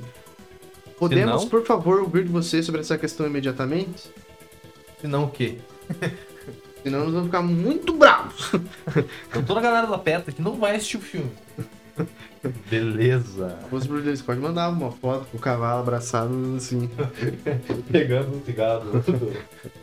Cavalo de boné, ele, tá, ele está de boa. É isso, então, essa notícia aí. Ouvinte, o que, que você acha? Usamos cavalo ou não usamos cavalo? Dá pra usar bicho? Qual que é o limite? Arte. Qual é o limite do cavalo? Qual o limite do cavalo? Aí que tá, uma pergunta Ó, O válida. cavalo aguenta muita coisa nessa vida. Peta quer que os animais sejam tudo afrescalhados. o cavalo aguenta coisa pra o cavalo caralho. pode ser mais Se magro. não, ô, peta aí, o pessoal, animais, por favor, os animais não, por favor, do, sei lá. É, Animais vocês que nunca viram o. Cavalo de Guerra lá? Do Spielberg? É do Spielberg? Ó, assistam dois Não, filmes, Spirit. Spirit, Spirit. e Cavalo de Guerra. O cavalo aguenta tudo. Aguenta tudo. Arame Vai- carpado, Vai tiro. falar pro Spirit, ó, você não vai mais levar gente do teu lombo aí e tal. Ele fica. Ele fica Não, o cavalo de guerra, os caras prontos pra, pra sair lá, ajudar os aliados e tal. Aí chega um cara, viu, senhor, o cavalo de guerra? O cavalo, num cenário que o cavalo fale, entenda, né? É, se, O maluco sentado fumando. é, se você não acha que tá muito calor pra você sair, o cavalo de guerra vai falar assim, quem você acha que eu sou, cara? Me respeita. Não, desmaia o cara na hora. Ah, vamos pra próxima aqui. Tom Cruise pediu permissão para divulgar filmes mesmo com a greve em Hollywood. Quer falar sobre a greve em. Hollywood? Então, eu sei pouco sobre o troço. Eu vi falar que tem a ver com os streaming. Porque tá sendo cobrado mais, mais produções saindo, porque é muita coisa saindo. E os caras estão pagando, eu não me lembro lá se é por mês ou. É, é tipo, tem um, um corte assim, de, de pagamento pros caras. E se manteve o mesmo do cinema tradicional. E era menos produções. E agora são muito mais produções e os caras estão recebendo mesmo. E tende a aumentar, inclusive. Daí os caras estão reivindicando melhores é, Os salários. escritores, os atores, eu vi que o pessoal do The Boys, isso eu achei um pouco ridículo, né? Porque eles são um trilhardário, né? Então, Eles na frente de um prédio com as plaquinhas assim, queremos jeitos. eu entendo, eu entendo, eu entendo esse lado aí que tem esse troço, porque, tipo, os caras já são ricaços. É estranho os caras tá, tá nesse apelo. Só que eu penso nos escritores, devem, que não, não vê um escritor ganhando milhões por, por Não, conta de um filme. Isso tudo eu concordo e entendo. E é um cara, assim, um ponto-chave, o eixo do, do filme vai ser bom ou não. E Sim. o apoio dessa galera forte Chama atenção. é pra chamar atenção e às vezes eu acho que pra boa parte deles não é pra eles. Eles não precisam. Sim, pra é pra ajudar os amigos. É que porque escrevem. senão ninguém ia dar bola. Os produtores vão falar que se foda, eu troco esses ideia aí pra uma inteligência artificial. Não, beleza. Pra Sempre, fazer a Annabelle 5, foda-se. sempre estaremos contra produtores, né? É, A maioria dos então. produtores são os pau no cu, os estúdios sempre pau no cu, né? Mas, mas o que que me incomodou, me, me- como é que, é que eles falam? Me puxou os botões, a expressão Ah, é? aí. É, é que esse negócio da plaquinha dos caras do The Boys lá e tal. Isso daí, essa Sanchi, ela não adianta de nada. Não adianta porra nenhuma. Pra mim, isso é sinalização de virtude. Olha só como eu sou bom, estou É. ajudando. É, sou isso. uma pessoa legal. Isso é, sempre me incomoda. Porque ao mesmo tempo que chama atenção, esses caras se mantêm de imagem também, né? Fala, pega, faz uma live. E, ó, pessoal, ó, os escritores ali, ó, ganhando salário mínimo. Vamos aí protestar, vamos, não sei o quê. sai, do, no boné do sai dos eventos, igual os caras do Oppenheimer É. fizeram. Isso É. sim dá um impacto, né? Sim. Agora ficar com plaquinha lá, queremos direitos, isso aí é só pra dizer que tá fazendo alguma coisa. É, pelo amor de Deus. Ah tá, vamos lá. Tom Cruise pediu permissão para divulgar filmes mesmo com a greve em Hollywood. O Tom Cruise, tá você não tá- fudendo, né? Ator também solicitou aos estúdios que ouvissem demandas do grupo envolvendo inteligência artificial em reunião em junho. Tá, beleza. É, além de divulgar o novo filme da série Missão Impossível, eu vou ver no cinema, é, Tom Cruise também tentou evitar a greve do sindicato dos atores, o SAG-AFTRA, sei lá. O artista participou em junho de uma chamada de Zoom entre o grupo e a Aliança Produtores de Cinema e Televisão, a AMPTP, tá? Que representa os estúdios. A informação foi divulgada pela... Não importa.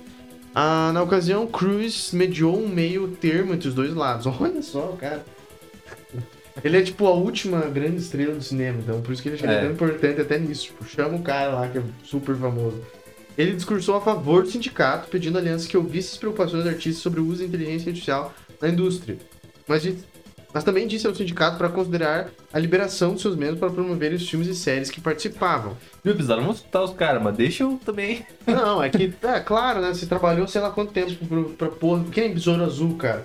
Besouro Azul vai, tu vai se fuder. Coitado, Vai né, se cara? fuder, Eu cara. vi que tá tendo um levante assim na galera falando, viu, vamos ir lá assistir, porque. É, porque tem daí- atriz brasileira também. A os Bruna troços. Marquezine falou: vamos deixar a divulgação para os fãs. Não sei se vai, né? Três Vai dar. pessoas ali, O velho. pessoal tá cagando e não vai, vai ser pior ainda Eu, sem marca. eu, eu, eu quero ir. Quero ir ver.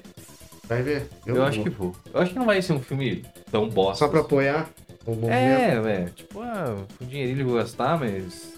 Assim. Que dá, vale a pena, né? Hum, Porque só por ver lá. Eu, eu acho legal ter a atriz brasileira. também Eu acho. Eu muito foda. desejo muito sucesso pro Bruno Marquezine. Bruno Marquezine. Comenta aí, vamos Desejo- marcar ela também. Desejo muito sucesso. Espero que. Eu acho legal atores brasileiros e atrizes. Mas tem fora que de outras nacionalidades conseguir Não, fazer e adentrar Hollywood. É Brasílias apenas. Que isso. É, tá, mas também disse. Tá, o que mais que ele falou aqui? É, destacou o momento frágil das bilheterias em seu pedido. Olha, Tom Cruise tem argumentos sólidos, né? Momento pra. Ele não chama o pessoal da Cientologia pra ajudar ele. É, É, Cruise, deve estar por trás dos panos enchendo pauzinho ali, Cruise sabe. ainda fez uma defesa do setor de dublês do sindicato, pedindo que os estúdios ouvissem as demandas do grupo sobre a categoria. Ó, Mas ele É. nem usa dupla. ele usa, ele usa. Ah, ele ele não usa nas estantes mais foda lá, ele não usa, mas no geral ele usa. Entre as várias Tá. demandas, os atores pedem a AMP papapá que um conjunto de regras seja estabelecido para filmagem com dublês, aumentando a segurança nas filmagens. Ah, mas daí isso vai ser seguro. Não tem graça. Tem que botar o dublê caindo no morro. Ele foi pago pra isso, pra quebrar todos os ossos do corpo dele.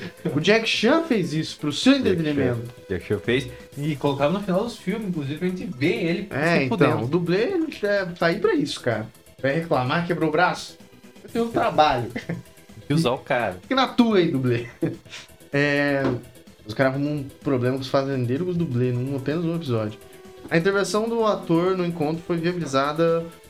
Você acha que o resto não importa, né? E aí já deu pra entender que ele quer fazer um meio termo. Cruz foi o único dele. ator do porte de uma celebridade a se pronunciar em qualquer uma das negociações entre a aliança e o sindicato. É, o cara bateu o pau na mesa e. Ih, Aí sim, ó. falou, tá Tom certo. Cruise cada vez mais, né?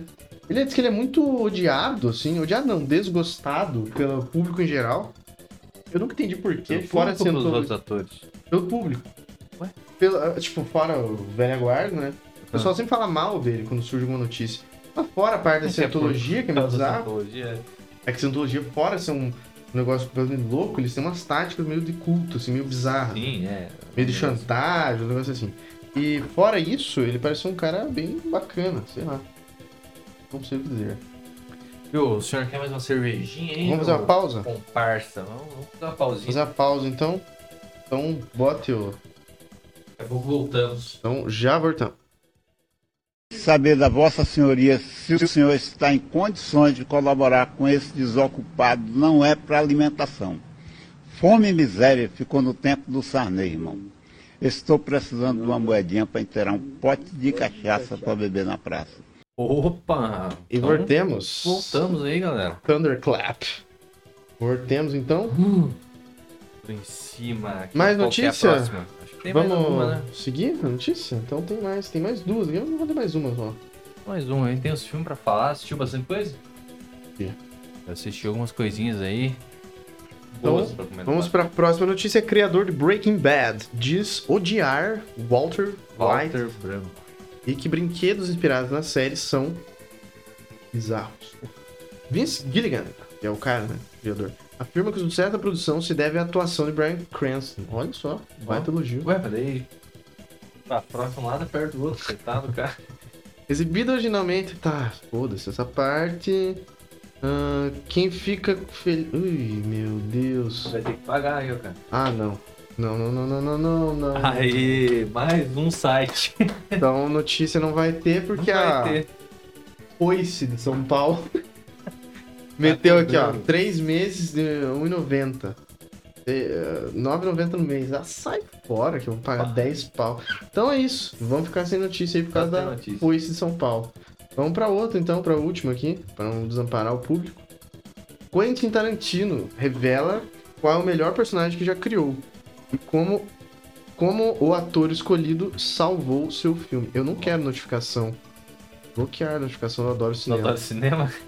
As notícias são meio merda. O diretor estava prestes a cancelar o projeto quando o ator ideal apareceu.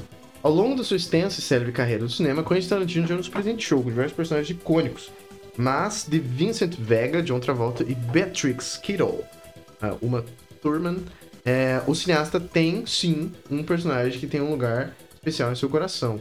E não é pra menos. Em entrevista, Tarantino revelou que seu favorito é Hans Landa, Hans coronel Landa. nazista interpretado por Christopher Christoph Waltz em Bastardos Inglórios. Baita personagem. Esse pá, eu, eu não consigo pensar um ator melhor que ele já trabalhou, assim. Ele criou um personagem tão significativo em Muito si. foda, né? E no Django ele faz o contrário, né? Ó, Nesse que ele é um racista, É, né? E no outro no ele faz um Django- antirracista. Ele faz um antirracista lá. Quem que não recruta o cara. lembra de Bastardos Inglórios, dele com a pistolinha assim, É. mirando ele. Au revoir, Xoxana!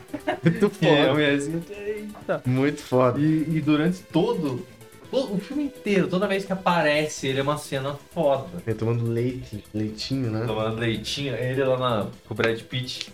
Como que é teu nome mesmo? Ele Não. fala um... O Brad Pitt, o Brad Pitt faz assim. É. Gorlami. um chato pra ver. Gorlami. Muito foda. Bastante Inglórios é, ó, É um puta filme, dá vontade de assistir de novo. um né? dos Comenta. melhores Sempre você lembra, dá vontade de ver, cara. Muito foda. Hans Landa é o melhor personagem que já escrevi. Agora o Tarantino falando. É. Pode parecer que tenha sido eu, mas não escrevi, eu era criança. é, Hans Landa é o melhor personagem que já escrevi, e talvez que escreverei um dia. Hã?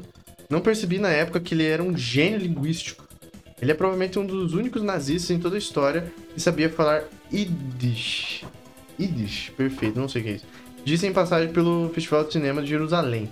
Yiddish é a língua germânica das comunidades judaicas europeias. Foda. Mas, como Christopher Waltz salvou Bastardos Inglórios? O diretor revelou ainda que estava prestes a cancelar as filmagens de Bastardos Inglórios. Já estava no limite de tempo para escalar o elenco quando Christopher Waltz apareceu milagrosamente e salvou o projeto. Era óbvio que ele era o cara, ele podia fazer tudo, ele foi incrível, resgatou o filme para nós. Disse. De acordo com o diretor, o ator austríaco trouxe um momento sublime aos bastidores do filme. É... Disse que o Christopher Waltz só ficou famoso depois de Bastardos Inglórios. Sim, acho que Ele era um ele... Zé Ninguém. Zé Ninguém, ele fazia teatro, né? Ele era um ator assim foda de teatro, mas. Ou pra seja, ninguém. nada. Pra produção cinematográfica, eu acho que ele. Não me lembro se ele tinha feito alguma coisa antes. É, tá, provavelmente, né? Mas nada significativo a esse ponto. Nossa, o cara é muito, muito bom, cara. Aí, aspas pro Tarantino, eu é, procuro por aquela cena em que o ator simplesmente mergulha em algo. Eles descrevem isso como voar. É o momento em que eles não são mais eles mesmos. É o motivo pelo qual se tornaram atores, pontuou Tarantex. Bem, as razões pelas quais Tarantino elogiou tanto a participação de Waltz no filme é visível em Bastardos Inglórios. Não é à toa, o intérprete de Hans levou um Oscar de melhor ator coadjuvante, verdade, né? É, pelo papel em 2010. Poucos anos depois, inclusive, os dois voltaram a trabalhar em- juntos em Django Livre. Comentei, né? Jungle. Pelo qual Christopher Waltz ganhou novamente a estatueta de melhor ator coadjuvante. Caralho! Caralho. Nossa, o bicho cara é só brabo. vem no... Ele é bom, ele é bom demais. Essa notícia, então, E que outros filmes Boa que notícia. fez? Sabe, assim, algum de cabeça? de cabeça, não vamos, sei. vamos dar uma pesquisada aí no cara. Vamos, Vamos ver, que a gente vamos acha ver um aqui. petardo pra gente assistir no próximo episódio. Sempre, sempre é possibilidades, né? Sempre A gente possibilidades. nunca sabe o que a gente vai ver na próxima semana. É sempre um, uma, uma jogada. Vou colocar só Christopher aqui que o Letterboxd vai entender o que que... Onde eu quero chegar.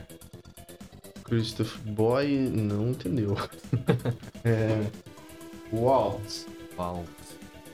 Famoso Mega Waltz. Podia ter esse apelido, né? Cara, o brother dele chama ele assim. Tá, filmes starring Christopher Waltz. Passarinho- Ah, Crônica Francesa. É, não vi. Wes Anderson, não Pinóquio. lembro dele. Pinóquio.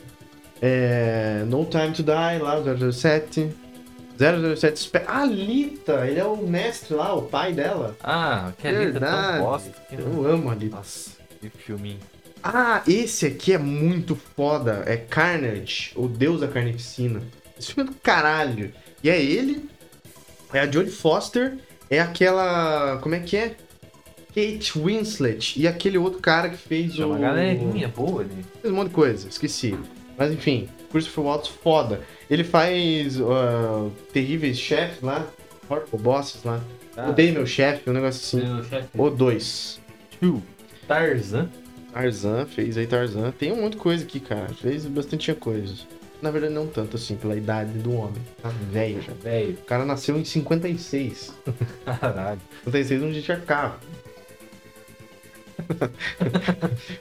Existia, mas. Existia, existia. Mas, mas o pessoal mis- misturava com cavalo. É, Não era. existia, mas a galera não botava fé. O carro não era 100% aceito. A galera não botava fé, você não via na rua assim. Eu falava, eu, eu Ford lá, os caras não. E a Petra não existia e os caras andavam a cavalo de boa. Cavalo de boa. Não tinha pro- problema. Gente, se a Petra existisse em 1800, Deu, né? existiu Não tinha Velho filme. Não tinha filme. não. Eu não ia poder colonizar um, um novo continente, não ia ter meio de transporte, não ia ter nada, né? Lá. Que sair andando. É, Ia demorar muito mais. Nós ia estar agora, se não, tivesse, não pudesse andar a cavalo. chegando em Brasília. Nós- Não, nós tava agora no no Velho Oeste, mais ou menos. Aqui no Brasil, no caso, os caras descobrindo as coisas. Tava tudo atrasado. Ah, Então vamos lá para o que vimos na semana, no período. eu vou te falar que esse é um dos quadros que eu mais gosto. Ah, é? Porque deu um despejo. Sem pensar muito o que eu vi na semana. É. Às vezes dá bom, às vezes Eu vi não. bastante coisa repetida. Eu, eu já que vou ver nosso queridíssimo Wolver. Tom Cruise nos cinemas. Nossa, pessoas, vinho, Vinhozinho, né? bonitinho. Olha que bonitinho. É tão bonito. E é meio, assim, Ok. meio gay realmente. Mas como ele tá num vinho, ele aceita, né? Claro, claro. Pode falar que um vinho tem que ser com a cara de Stallone, preto e branco. Você acha que Tom Cruise toma vinho? Vamos fazer a ponte pra. Toma, Toma, né? toma. Será? Eu acho que assim, Ele cuida do corpo. acho que todos, todos eles, todos os atores que ganham a grana tomam vinho. Minha Tomam vinho? concepção é essa. Whisky também, né? Vinho, uísque, sim, bebidas no geral, não só vinho, né? Bebidas refrigerantes. Bebidas. bobi- Refrigerante, só Coca-Cola. Ah, do melhor que tiver. Refrigerante acho que ele não toma. Eu acho que ele toma Não, assim, se for tomar, ele que é o melhor que tem, né? Que é coquinha, é né? Papai. Vocês imaginam É. o, o Tom Cruise chegando na conveniência, 24 horas, tirando Uma Coca 600. Coca 600, vê uma Coca 600. O cara dá, coloca um copinho de plástico pra ele, o cara coloca no copo, faz um 3 pra tomar. Mas o Tom Cruise tá aí com Mission Impossible Dead Reckoning, Dead Reckoning parte 1. Aí tem o parte mas- 2, já tem mais um aí já vindo.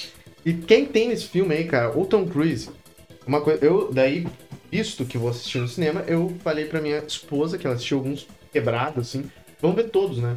Vamos assistir desde o começo. E ela Ah. aceitou a missão. Isso, a isso é o tipo de coisa que é, é o tipo de coisa que eu não entendo. Rever um filme que você já viu. São poucos pra mim que entram nessa. Mas eu amo nessa Missão Impossível, eu adoro. Não, tudo bem, não tô falando que você tá errado por isso, mas eu, eu assim, não consigo. É muito difícil eu pegar Essa um filme é a letterboxização do ser humano. Só quer ver coisas que você possa colocar ali na tua continha. Vai rever, não vai me acrescentar no Letterboxd. Assim, eu, acho Eu que já é- pensei, já eu- passei dessa fase. Eu, já- eu- eu não, não penso bem nisso no, no Letterboxd em si, mas eu penso no tempo que eu tenho. Putz, eu vou gastar assim duas horas no final de semana, que dentre as outras atividades, né? Você não Você- vai ver muitos filmes no final de semana. Eu vejo assim, dois. Mas você tá perdendo grandes experiências, porque às vezes você viu um filme lá e é, É. ah, legal. Daí agora vê com a cabeça de adulto e fala, caralho. Ou é melhor, às vezes. né? Sim, a maioria das Tem- vezes melhor. Tem filme que eu quero rever. A gente tava falando de Tarantino, o primeiro dele lá, Cães do Aluguel. Eu queria rever. Sim, Eu assisti faz muito tempo, Bastardo, né? né? Eu entendendo. Bastardo, Você verdade. pensa esses filmes que a gente tem por garantido que são bons. A gente viu 15 anos atrás. Tem que ver de novo, cara. Tem que ver de novo. Missão Impossível não é uma exceção. Aí estamos lá assistindo. A gente parou no. O último que a gente viu foi o 4. Falta dois ainda. E é quarta-feira agora que vai sair. Mas, enfim. Aí assistimos lá o 1, que é muito bom. Brian Palma. Foda. Muito bom, mas os- personagens secundários são qualquer coisa. Isso é um ponto que eu ia chegar. O O Tom Cruise, eu não sei se ele ajuda no casting, o que é, qual que é dele, ali, se ele tem sorte, mas ele sempre tá, que nem o James Bond, rodeado de mulheres lindas. Ah, Sempre em volta dele. E, ah, no mínimo um interessinho ali tem no cara. É, É. sempre assim. A estrela, né? Tem que ter ali um negócio. Agora, nesse agora que vai ser o do Dead Reckoning Part 1, que vai ser agora, é, tem a menina que faz a Mantis do Guardião da Galáxia, que é a Pon Clementine, Ah, mano. muito bonita, e a Hayley Atwell, que é a, a, a gente Carter do Capitão América. Carter, outro Então, o cara, ó, se rodeia de, de mulheres lindas. Beldades. E cada filme muda o interesse romântico dele, é uma loucura. Ah, assim. é só pra ter, né? Só pra ter mais Não, marketing. pois é, então, isso é, é Ele uma não- coisa que é um pouco chata até nos filmes de Missão Impossível. O personagem secundário, da maioria, é ruim. Mas é, isso é meio chato. Porque daí num filme ele, ah, eu te amo, meu amor, você é o amor da minha vida. No outro filme sumiu a mulher. tipo, ah, no 3, o 3 é um dos melhores pra mim. Talvez seja o segundo melhor. Provavelmente ele quase morre em todos os filmes por causa do par romântico. É porque assim, no primeiro filme, Missão Impossível, beleza, cena icônica dele lá. Ele é que produtora- é da produtora dele, né? Dun, dun, dun. É, acho que o primeiro não sei. Mas daí ele tá lá assim. Fazendo coisas de Missão. Impossível. Aí beleza, fez lá os negócios e tal. É, daí ele não tinha interesse romântico, tinha uma mulher que deu um trelelê apenas. Foi pro segundo filme. Segundo filme, Hum, assim, disparado o pior filme. É o John Woo que faz.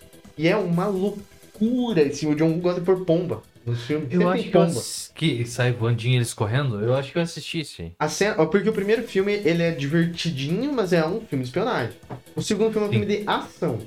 Aí tem a, a- as- uma das cenas de abertura, que tem várias, né? Ele escalando um puta negócio lá, free solo, sem equipamentos, né? Aí ele sobe, aí ele mete o raibanzinho dele assim, daí aparece a sua missão, não sei o que, não sei o que, não sei o que. Óculos. Caso queira aceitar, essa mensagem irá se destruir, autodestruir em 5 segundos. Aí ele pega e joga o óculos assim na tela, explode e aparece. Missão impossível. E Limp Bizkit tocando no filme. É uma doença esse filme. Tipo, Mas é ruim? é horroroso. É horroroso. é, Câmera lenta pra caralho. Ele dá todos os chutes de todas as artes marciais conhecidas pelo homem, ele tenta pelo menos uma vez um chute. Chute pirueta, chute roundhouse do Chuck Norris, giratório, chute capoeira, chute da puta que pariu. Ele faz todos. É muito ruim. Aí ele tem uma, uma namoradinha lá. Ah, eu tenho meu amor, vou te salvar. E no final eles acabam juntos, assim. Começa o 3. A primeira cena já mata o tom do 2, porque acho que os caras perceberam, né? Acho que isso é muito bom, né? É um negócio meio cruel, trágico a primeira cena. Tá o Philip Seymour Hoffman, saudoso, que morreu, um dos meus atores favoritos. Aí. Ele com a arma na cabeça da esposa dele. Se você não me contar onde é que tá o troço, eu vou dar um tiro nela. E deu o Tom Cruise, não, cara, pelo amor de Deus, vamos, vamos negociar. O Tom Cruise chorando, assim. E muda a cor, a paleta de cores, muda tudo, assim. O terceiro não tem nada a ver. E ele, ele abre nessa vibe. Mata a mulher no começo. Só que dá, não, você dá a entender que sim, mas na verdade não. Mas daí, tipo, beleza. E a namorada dele, do dois? O que aconteceu? Ele fez tanta coisa pra salvar ela lá e agora ele tá com outro. É, E daí, beleza. Daí no 3 estabelece que ele tem uma esposa agora. Ele ama muito ela. E não sei o que, não sei o que. O que acontece no 4? Protocolo Fantasma. Aí ele tá o preso. protocolo É o melhor fantasma é o que explode um negócio gigantesco no começo. No Kremlin. É. É. Esse que ele sobe no negócio de vidro, No... boladão. Como é que é? Burj Khalifa. Burj Khalifa. Esse É. eu assisti. É o melhor. Recentemente, inclusive. É o melhor. Só que daí o que acontece? Beleza, acontece, frenético, o filme liberta ele da prisão, não sei o quê. Daí o cara, ah, é, num diálogo ao passant, como diz, ah, foi mal, porque sinto muito pelo seu divórcio lá, né? Aconteceu. Daí o cara, né? é, né, pois é, acontece. Talvez ela, mas assim. É, tem, é uma parte do. É, é uma história que se desenrola. Ele, na verdade, não se divorciou. Eles acham que ela morreu. E na verdade, ela não morreu. Ele forjou a morte dela pra proteger ela. Tem toda uma parada assim. Mas o ponto é que ele não tem mais esposa. O certo é pra livrar o cara. Daí no próximo filme É. ele tá solto. Depois do Burj Khalifa. É, no, no próximo filme, que daí é aquele Rogue Nation lá, que você viu no cinema. Uhum. É, daí ele tá livre, leve e solto. Para as gatinhas que estão em volta dele já ele tem poder. Não, É, então, eu acho que é esse o argumento, porque. É que não pode deixar o cara muito preso também. Se o cara vai ver um monte de aventura, você não vai virar um. Aquele... Ele vai ter que ficar. O Mario vai ter que ficar salvando a princesa É. sempre. Não, não dá pra fazer isso. Tipo. Mas daí, então teve isso, né? Assisti até o Ghost Protocol, que é meu favorito. Ó, eu de Protocol cabeça eu assisti três. Assisti o um, o três e o quatro. Você comentou. O 3, viu dois. também? Aqui é o do Burj Khalifa, né? Não, esse é o 4. Ah, tá. O 3 é o que sequestra a mulher dele. Não sei. Esse é muito Eu- bom. Pra mim, eu tinha assistido um e o dois, mas do dois eu não me lembro nada. O 2 Não ele tá de cabelo comprido, andando em moto. E tiro, velho. No primeiro ele não dá um tiro. Ele é um espião, não sei o quê. No segundo é pá, pá, pá, e mata um monte de gente. Foda-se, não tá nem aí. Eu não me lembro, assim, eu tenho que dar uma, uma, uma olhadinha ali no, no, no Mas é trailer muito pra- legal, cara. Muito legal. Missão Impossível e. é, como é que é? É, Identidade Borne. Filmes aí que parece que o pessoal deu uma Identidade esquecida. O Identidade pessoal Borne, não gosta de filme de espionagem hoje em dia. Eu, eu acho muito legal. Identidade Borne, o problema é aquele cara lá, o maluco, Matt Damon. Matt Damon, cara de sabonete, famoso. Cara Eu adoro. liso, meio... Ele nos é. Infiltrados tá maravilhoso. Ah, Muito mas bom. daí tem que pegar o ápice. Tá, vai, fala aí uma coisa que você. Ah, é, deixa eu viu dar uma aí. olhadinha. Deixa eu ver, eu não, não separei aqui ainda. Mas eu assisti um ontem que vai dar o que falar. Que você também viu. Eu, dei, eu vi que era uma nota mais alta, inclusive. Mas assim, eu acho que se a gente fosse comparar antes de assistir, provavelmente gente chegaria no consenso que me pegaria um pouco mais. Não queria começar com ele. Começar com outra coisa. Vamos guardar e a audiência, eu quero se organizar. Ei, be- Ah lá, beleza. Eu assisti alguns. É, assisti aqui The Big White. Igual, não sei. The Big White é Não um filme conheço. com. com famoso ator aí, acabou se suicidando, o saudoso Rock Williams. Fazia horas que eu assistia a porra de um filme com o Robin Williams. Pô, ele é um cara legal, eu gosto. Tem ele, tem a Holly Hunter. É um filme de- do Mark Millard. Não conheço. Tem mais uns caras aqui. Tem o Woody Harrison, que é o irmão dele. Robin Williams, o último que eu vi foi aquele da Gosma lá. Curva, assim. Caralho, esse filme dos anos É 90. Flurby, Florby, é uma coisa bosta. assim. Uma merda o filme. Deu uma refilmagem. Esse filme é bem Sim, antigo. sim, a Disney comprou os direitos, sei lá. É, Uma grande merda. no filme tem o Giovanni Ribisi, que é o que é um cara aqui que se eu te mostrar você vai saber. Ele apareceu em Friends. Ele apareceu Ah, ele tá no. Ele tá no Succession agora. Ele é um dos principais, né? Ah, é? É. Ele é um, é um baita ator, cara. Só Bom. que ele faz uns caras meio louquinhos, geralmente, mas ele é muito bom. Ele Bom já fez homem. Esse cara, esse Big White aqui, basicamente ele é um, um fardo. Só que é menos, mais pra comédia do que realmente pra, pra, pro que é fardo. Tem bastante comédia, mas é um humor mais negro. E eles tentam é, fazer uma desassociação, né? Daí, tipo, ah, é comédia, é um tom leve, mas tem umas mortes, uns negócios escrotaços no Fargo, né? E aqui não, aqui é, é ele, que é o, Ro- o Robin Williams, acaba en- encontrando uma pessoa morta é, na frente da loja dele. O que, ele pensa? Automaticamente, ele tá falido, fudido, e o irmão dele tá desaparecido faz anos. Ele fala, eu vou dar meu irmão como morto, vou pegar a grana, né, que do seguro de vida dele, que ele não tem parede, não tem nada, vai vir pra mim. Eu falo que esse cara aqui tá não sei quanto tempo morto, né, não dá mais pra reconhecer nada. Vou falar que ele é o. Ele é meu irmão. Ele fala, ah, encontrei meu irmão, não sei o que, enterra o cara, pá. E o, o maluco ali, que é o cara do sucesso, o Friends e, e o Resgate da Ryan, ele trabalha pra empresa de seguro. E ele fica atrás pra falar, não, a gente não vai pagar eh, um milhão de, de dólares pra esse cara aí, porque o cara morreu. Eu- A gente tem que ver bem certo, não tá muito bem explicado essa história, daí fica né, nessa briguinha, assim. É um filme de comédia. atrás do farsante. É, atrás do farsante. E, Fraudagem. o famoso fraudário, que nem o cara diz aí. E fica nessa, o Robin Williams fala que não, que tá tudo certo e tal. E o cara fala que não, tem alguma coisa aí. E é uma, uma- torna uma briga ali, vai escalando, vai escalando, vai acontecendo, vai entrando outros personagens no meio. É um filme interessante, mas assim, legal ver o Robin Williams ali. né? É, eu tenho uma certa saudade dele, né? É, porque ele é um cara muito Ele, de boa. ele teve. Ele esteve em várias produções da nossa infância, né? Sim, o, aquele o Homem Bicentenário. Hum, Homem Bicentenário, eu não me lembro nada desse filme. Eu me lembro algumas coisas. Mas que é muito bom. Tem ele vestido de mulher naquele filme lá também. A Mrs. Dal Miss Doubtfire. Sim. Parece uma bosta. Eu, eu me lembro desse filme, mas não lembro Eu nada. vi aquele que ele vai pro inferno, vai pro céu, vai pro inferno. Não faz muito tempo que eu vi. É interessante. É. Robin Williams é legal. Era legal. Eu assisti esse filme assim. Nossa, Bebi um monte, inclusive, no teu show lá no. Ah, Daí no outro dia de manhã, acordei 9 horas, 9 e meia, tava colocando White pra assistir. que isso, a programação da Assisti de manhã ali o filme, ali, cara, até passou a ressaca, foi, foi bom até o filme. Big White, tem a ver com neve, né? Ele é o... É, eles moram, acho que é, na, no Canadá ou no norte dos Estados Unidos. Aí neva pra caralho. e- Interessante, cara. É. Nunca ouvi falar desse filme. Nunca. Interessante. Porém, assim, é um filme nota 3 ali. Assista por conta e risco, se quiser ver um negocinho pra descontrair. Descontrair. Ah, eu assisti depois da aparição, né? Semana passada. Eu assisti. Ah, é, os reassistidos, comentando rapidamente. Eu vi ontem X-Men Dia do Futuro Esquecido. Revi. Muito massa, cara. Que isso. Eu, na Muito época foda. a gente tinha falado que curtia, né? Muito foda, tá Eu louco. achava legal caralho e tal, mas eu não, não me lembro assim o suficiente, porque quando a gente vai assistindo uma série de filmes, né? Tipo, você tá assistindo X-Men, você vai meio que interligando uma coisa com o anterior. Os do X-Men não tem que fazer isso, porque os filmes perdidos ali, né? Um X-Men uma- eu tenho uma, uma paixão muito forte. Eu não, não entendi direito porquê, mas eu amo muito, assim. Até o Dia do Futuro Esquecido, depois dá pra esquecer. Tanto que tem um que eu nem vi, aquele da Fênix Negro, nem assisti. Vou ver, talvez. Sim. Qual que é aque- aquele que tem o Apocalipse? o Apocalipse? É o Apocalipse, é depois do Dia do Futuro Esquecido. Esse é ruim também. Eu não assisti. Aí depois tem a Fênix Negra que eu não sei, talvez um dia aí. Mas enfim, fora esse reassistido, eu assisti um filme que eu assisti quando criança, quando little kid, que é Pandorum.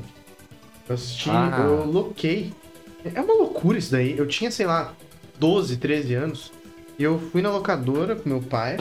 E eu falei, eu quero ver este. E peguei e o meu pai e minha mãe saíram de casa. Eu não quero usar negligência paternal, sei lá. Mas eu fiquei sozinho em casa. E daí, eu, há 13 anos já tava grande. né? Já dá pra... Aí botei o DVDzinho ali pra assistir. Eu lembro que me cagava de medo desse filme. Ele é tipo, ele é uma ficção científica, nave espacial lá longe e terror no meio, assim. Então ele é bem interessante. É a história de um- tem uma nave e o planeta Terra tá fudido, não vai, não tem jeito. Aí eles colocaram um monte de gente lá no- nesse lugar, um monte de, de petúlios lá e, e gozo em copinhos, sei lá, pra, pra mandar óvulo, não sei, pra mandar lá pra um lugar que eles descobriram que é muito bom, um planeta que vai dar certo, vai funcionar. condições climáticas. Consegue viver. É, nova, não sei o que. Aí os caras estão nessa nave. Os fetúrios vão crescendo. Não. Não, não, tá todo mundo. Ah. Eles estão no, naquele coisa hipersono lá. Daí, tá, começa o filme, um cara acorda. O Ben Foster, eu adoro esse ator, inclusive. Ele tá naquele Hell or High Water lá. Ah, Aí sim. Ele acorda e tá tudo fudido, assim, tá tudo vazio a nave. Ele fala, caralho, ele tá com amnésia, porque quando você acorda, um sono muito longo, você tá com amnésia, né? Ele tá com amnésia e tal. E daí ele encontra. a- a- tá fechado lá no hipersono Dennis Quaid. Dennis Quaid, nossa, Dennis Quaid já tá uma nostalgia, né? Porque ele fazia muita coisa antigamente. É tipo o Richard Gere, lembra? É. Velhos galãs. 10 galãs que Aí- que. Aí o. Tá, ele abre lá a câmera sai o Dennis Quaid. Ah, que porra tá acontecendo? Não. Vamos explorar aí a nave porque não tá uma coisa errada. No fim das contas, daí eles descobrem que é, eles estão há muito, muito, muito mais tempo nessa nave do que deveria estar. Estão Não, usando passaram. Várias pessoas acordaram já e, E mutaram, viraram uns bichos bizarros lá. Ah, nave. ó, E eles estão matando a turma lá, qualquer um que tenha sobrevivente, e tem alguns humanos normal lá. Eu não entendi essa parte dos mutantes direito. Mas tem uns, tem uns humanos andando lá e tem esses bichos loucaços que são mais rápidos, mais fortes e tal. E daí o objetivo do cara é, é dar um jeito nessa porra, né? Chegar nessa merda desse planeta. E daí. Mas já não passaram não?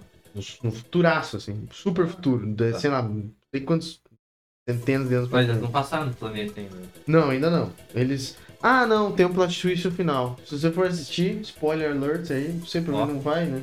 É. Mas Não. a última, uma das cenas finais. Ah, que daí Pandora é uma doença que dá no cara, porque ele tá no espaço lá e fica louco. Ele mata os colegas dele e fica biruto. E o Dennis Quaid tá com essa parada lá.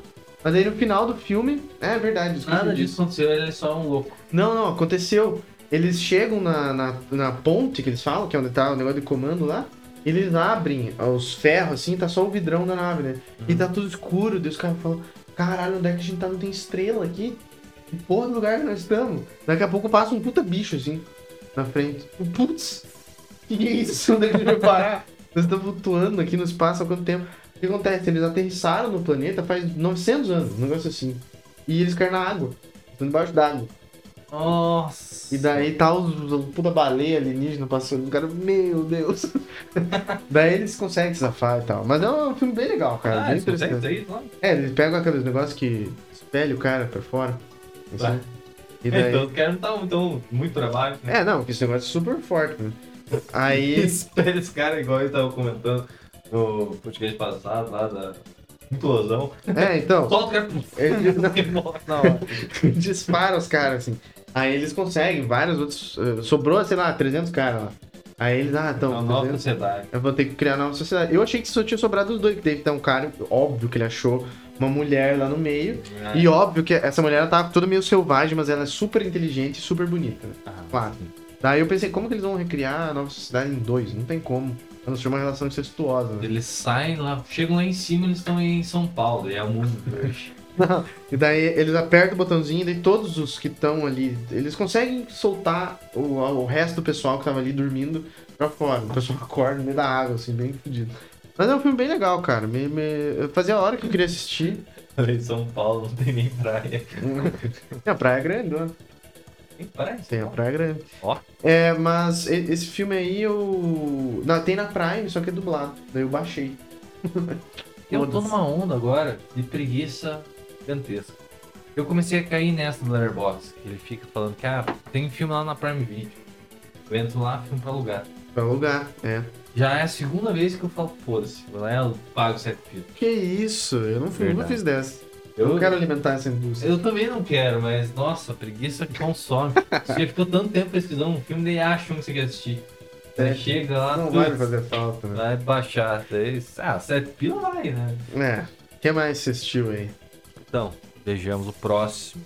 Eu assisti um aqui que eu não tenho nem o que dizer. Que Esse aí eu só vou comentar que assisti mesmo. Que é o Finding Joy. É uma bobagem no filme, um cara conhecendo uma menina. Nada Nunca ouvi falar. É, sobre a relação dos dois, basicamente, o filme inteiro. Bobagem, filme. Pé no saco. Pé no saco, caralho. Enfim. Assisti Green Book. Green Book que era um filme que não tinha a menor vontade de assistir. Viggo Mortensen, Mahershala Ali, É, ganhador do Oscar lá, né? Não É, sei. o Oscar winner. E a, a minha mulher veio falar. "Ah, Um filme É um filme anti-racismo, né? É, anti-racismo e tal, e fala que é meio comédia e ganhou o Oscar, eu quero ver. Ah, então, beleza. Não tinha nada contra, não tinha nada a favor também. Primeiro Viggo Mortensen.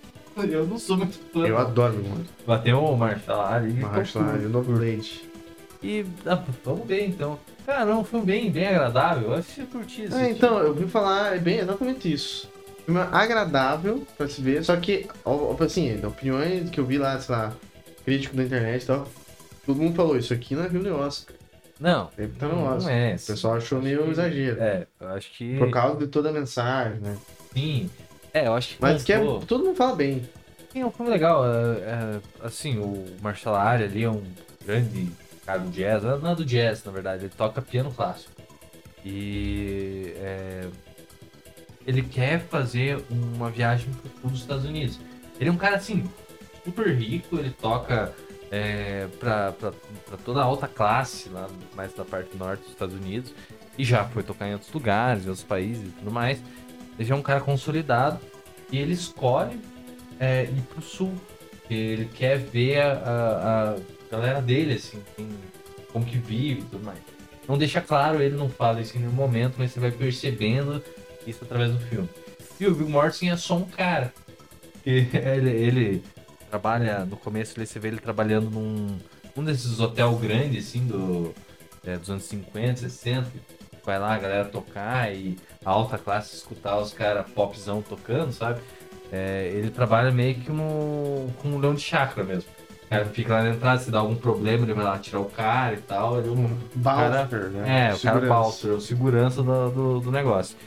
E o Marshall Ali meio que, que ouve falar do nome dele na cidade e chama ele pra uma entrevista lá, pra ver que ele precisa de um motorista. Só que não só de um motorista. Como eles estão indo pro sul dos Estados Unidos, ele precisa de alguém que resolva o problema. E se tiver um troço assim, com a polícia, com qualquer coisa, o cara consiga intervir, consiga fazer alguma coisa.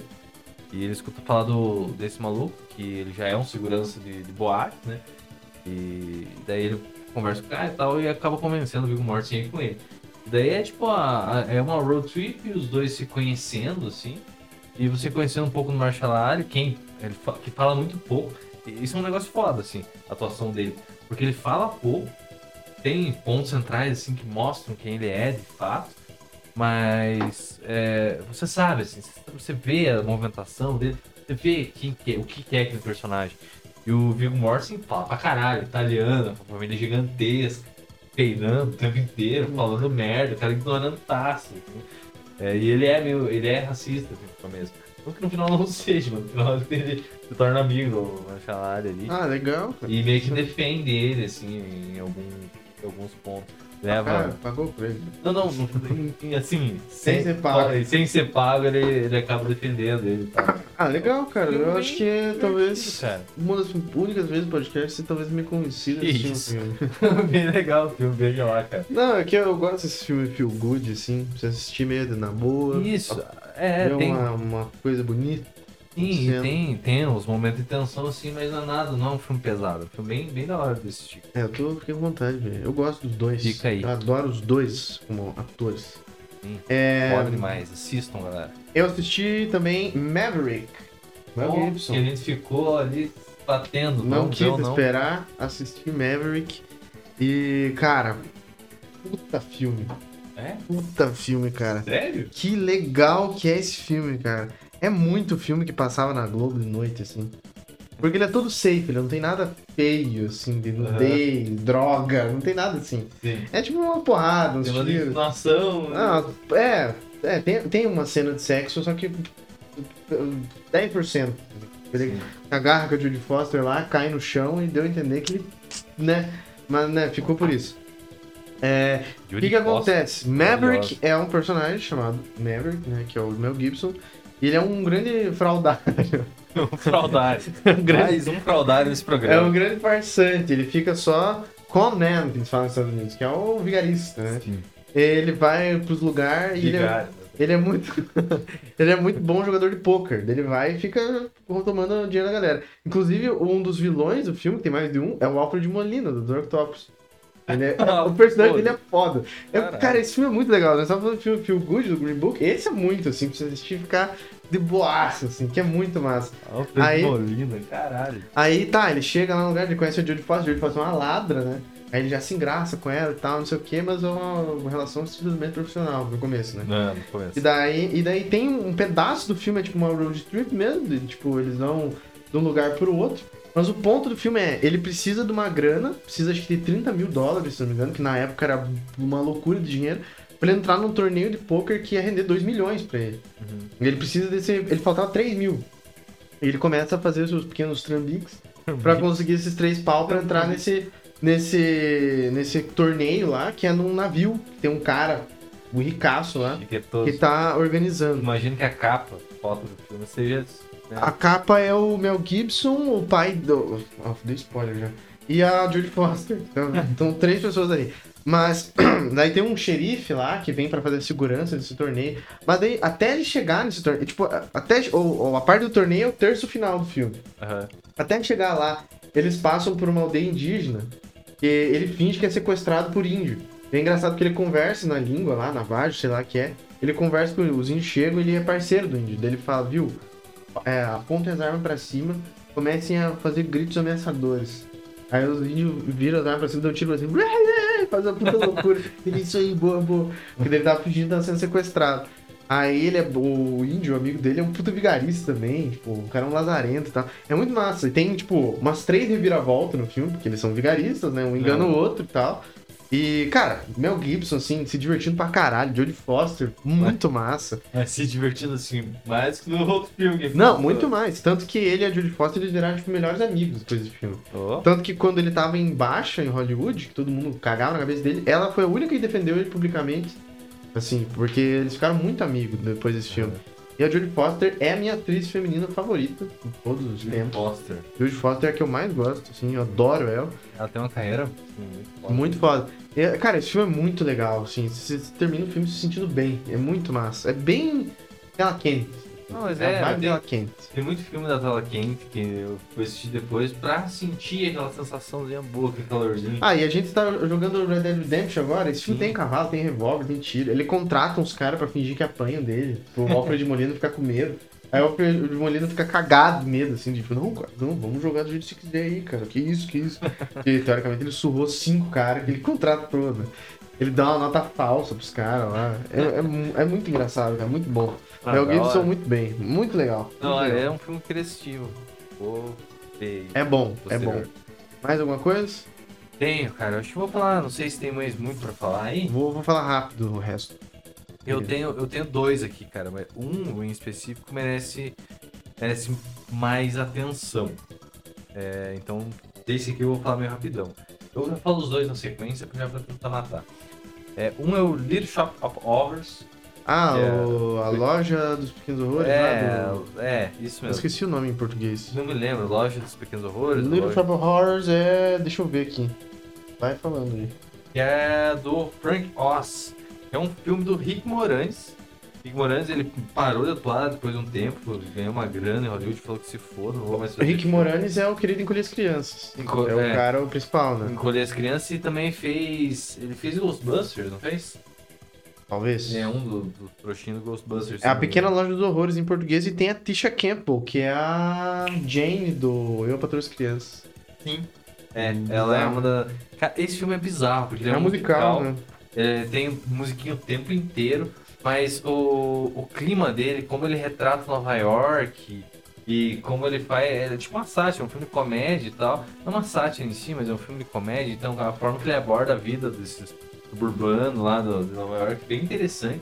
Tudo escuro, triste, só mendigo na rua o tempo inteiro. E E, é pra uma- ser meio que um filme de terror, assim, tipo, terrir, né? É. Então, E tem o Steve Martin, tem esse tipo que é o é, ele é Pink vilão Panther lá, Pantera Cor-de-Rosa. E o Jim Belushi, que é do K9 lá, Sim. K9. Um elenco E o John. Candy. Tem o John Candy também. Eu tenho que fazer uma confissão aqui. Alguns anos atrás, eu baixei esse filme e eu tava muito ansioso pra ver, porque eu gosto de terror. Terror é um, um sub-sub-subgênero que, que nasceu e morreu muito rápido. né? e eu adoro. Eu E daí eu baixei lá pra assistir, eu botei lá. Primeira musiquinha. Começou a tocar música, abandonei. Paguei o filme. Aí? Nunca mais. Meu Deus. Eu odeio musical. cara. Eu não sou muito a favor do musical também. Eu tinha baixado o filme, tinha começado a ver e tem uma hora e 27. É bem curtinho. bem curtinho. Falei, porra, vou assistir, né? E cara, o filme é legal, é interessante, ah, a história dele é bem, assim, original. É, é meio que um terrorzão, ele, ele, ele puxa muito a forma de se filmar, é, do, de filme dos anos 40, 50. Esse, tipo, chega um cara é, e acaba é, pegando, vendo um outro matando uma pessoa, mas não aparece ah, ele matando a pessoa, aparece a sombra dele batendo com uma chá na pessoa, sabe? E a cara do cara assustado tá É de aquilo. 86 esse filme, né? Então Sim, não é tão antigo assim. Não é tão antigo, mas ele, ele, ele faz bastante essas alusões assim, a outros filmes e tal.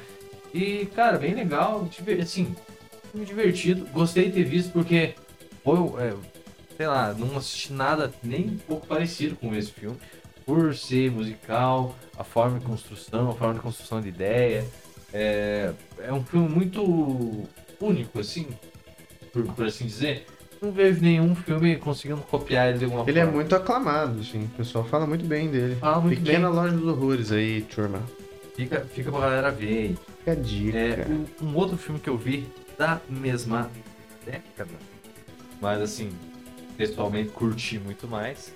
Tem toda essa pegada de filme dos anos 80 também.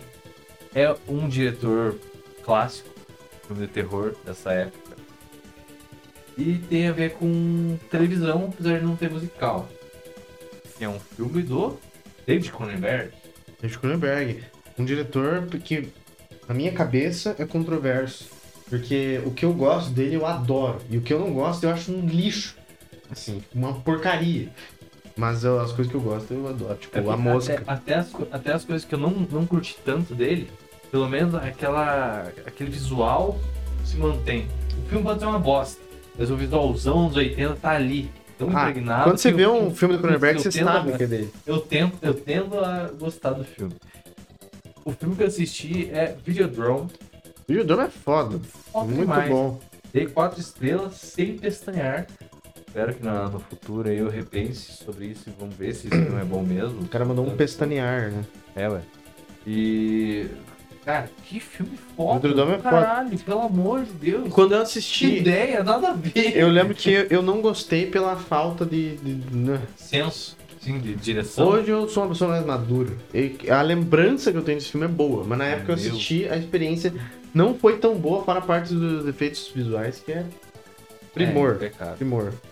Eu parei pra assistir e falei, não, vamos dar uma olhada aí com seriedade no filme. É um dos filmes mais aclamados dele, assim. No, no Letterboxd tem 3.9. Falei, pô, vou dar uma atenção pro negócio. Cara, a história do filme, ele mescla tanta coisa que é, tem tudo pra se perder. Mas como você sabe que é, o- que é um filme dele, você- como eu já tinha visto outros filmes dele, é, ele gosta de mesclar um monte de absurdo. Eu, eu acabei me achando ali no meio. Assim, todas as ideias da, é, da televisão e da, da, da- da forma é, tá, tava sendo mostrado aquilo pro mundo e tudo mais.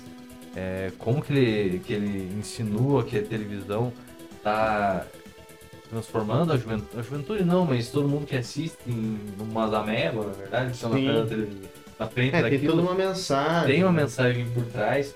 É, assim, o filme antes, a gente já tá falando lá na frente, né? Sobre o, o Cronenberg em si. Mas o- a história do filme é o seguinte. Tem um dono de televisão lá, ele é um produtor, é dono de uma TV é, local, assim, bem, bem é, poucas pessoas assistem e tal, bem pequeno. É, e o que, que ele passa, assim? Ele passa só putaria e violência. Ele fala, né, a defesa dele, parece até ele indo num programa de entrevista lá, conversando, falando sobre. É, a defesa dele é que ele tá fazendo aquilo como uma forma de escape para pessoas que gostam desse tipo de coisa. Caso, não precisam fazer, mas elas estão olhando aquilo. E é, e é um negócio bem sensacionalista, assim. Os caras jogam na tela e tal. E É meio snuff É. filmes, né? traz um negócio meio snuff, assim, só que não snuff de verdade, né? Não, falso, É tudo parece muito real. Parecido e tudo feito pra se parecer o máximo possível com, com o filme Snuff e tal. E, é, e tanto que ele pega vídeo piratas.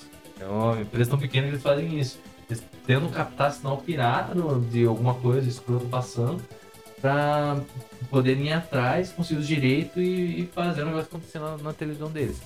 Ele encontra um, um filme lá, que é o Videodrome, passando lá, o cara, um do maluco lá que, que pega os sinais pra ele, acha o sinal do Videodrome e é, ele é, basicamente é uma tortura. Não tem começo, não tem nada, é só uma tortura de uma mulher. E ele acha aquilo futuro. Nossa, que revolucionário e tal, que é muito. Vamos, vamos, atrás, vamos atrás tentar colocar isso aqui pra rodar.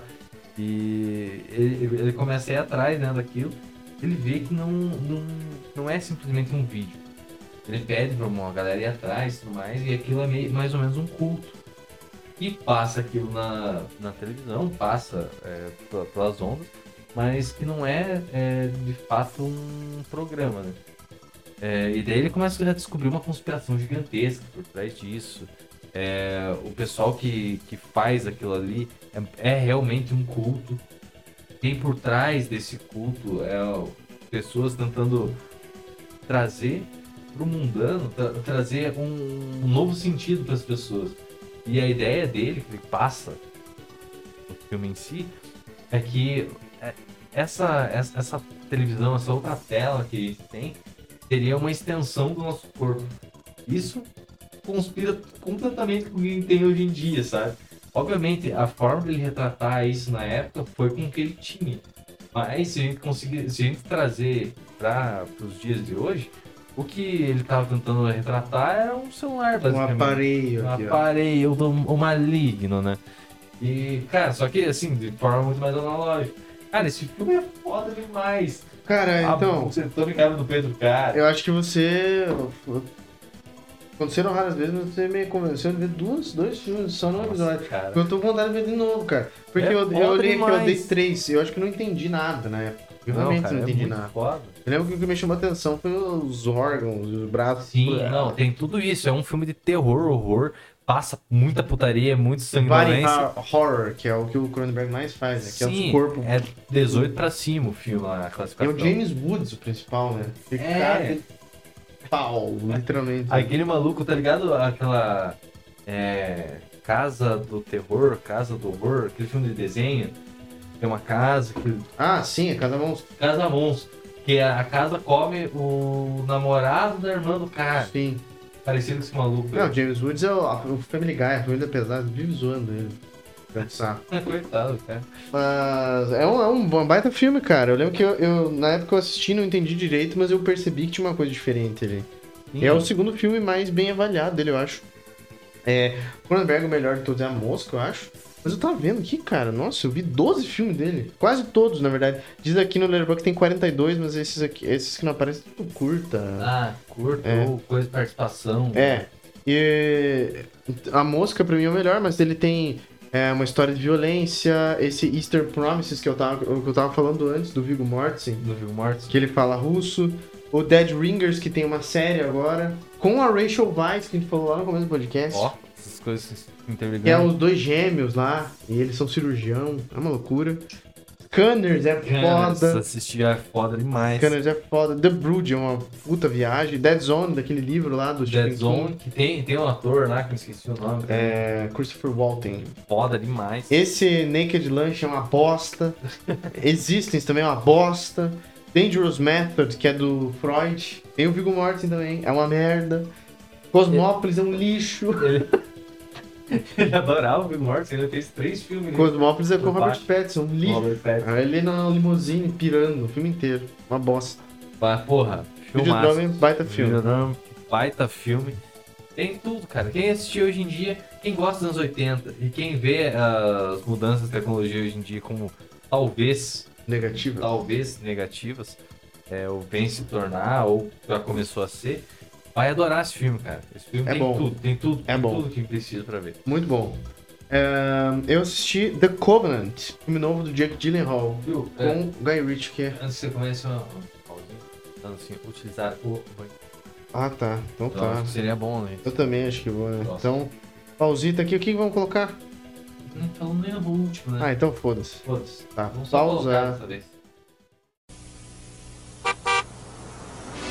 Oi, Barbie. Oi, Ken. Vamos dar uma volta?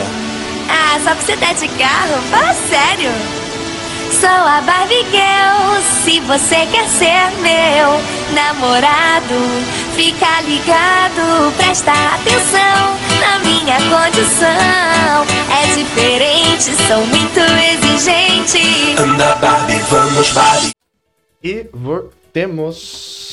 Voltemos. Vamos acelerar aqui Vamos, que tá. porque agora a gente percebeu que o troço tá. 1h46 já. É. Eu tava falando, eu assisti The Covenant, O Pacto, Ó, ó, filme ó. da Prime Video.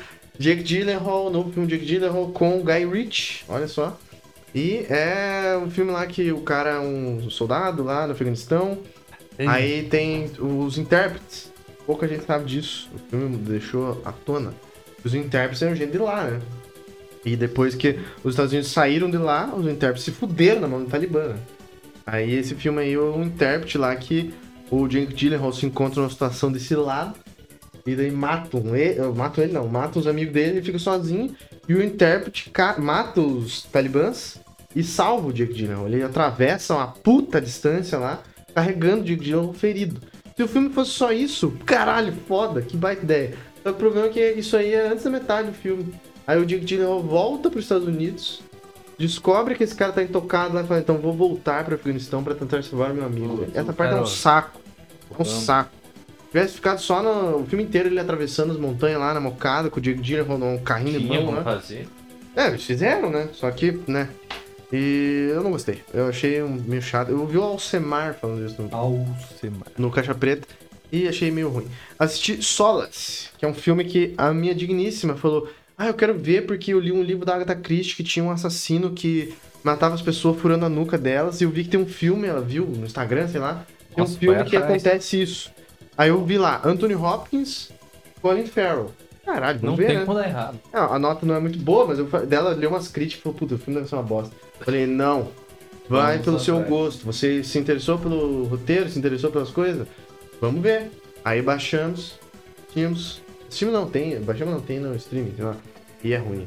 É uma bosta. É um horror. É um diretor brasileiro. Ó. Afonso Poyart. E ele foi o mesmo cara que dirigiu o filme do José Aldo. É uma bosta, cara. Parece ser uma propaganda do filme. Parece um clipe de música. Ele quer ser um Zé artista e é um grande lixo. E assisti também Old, que é o último filme do Shyamalan. Lá. Que a, a turma vai pra uma praia lá e... Baseado em quadrinhos, fica aqui o Ah, é? Eu não sabia. É, ué. E, ele na praia, eles ficam velho. Começa a ficar velho. Começa a ficar idoso. E tem uma cena que eu achei. Não sei se de mau gosto, mínimo mas achei um pouco estranho. Sabe a menina do Last Night in Soho? Aquela que você falou que é uma grande atriz? É. É, Thomasin alguma coisa. Thomasin Mackenzie, a atriz. E ela é uma das. Ela começa como uma criança. Ela não é nem ela atriz, né? É uma criança. E dela envelhece e vira uma adolescente, uma jovem do nada, né? Pra demonstrar isso, o que, que o Shyamalan fez? A câmera tava aqui, filmando o que tava rolando lá. Aí aparece a menina, que era uma criança até poucos segundos atrás, e ela passa na frente da câmera com a bunda, na frente da câmera, assim. Uma bunda é uma mulher desenvolvida, velho. Eu Eu não sei se foi a melhor Palavras formais. eu não sei se foi a melhor escolha pra mostrar a transição criança, jovem. Ficou um pouco Mas dá- esquisito. É pra ter uma quebra na hora. É, foi um pouco estranho e tal, mas tá, tá bom, né? E daí eles vão envelhecendo e tal, e o geral morre de velho. De, de- de- É que daí ó, o plot é que as pessoas que estão lá, eu não vou dar spoiler, né? pega. Mas uh, spoiler, meio spoiler, vai. É.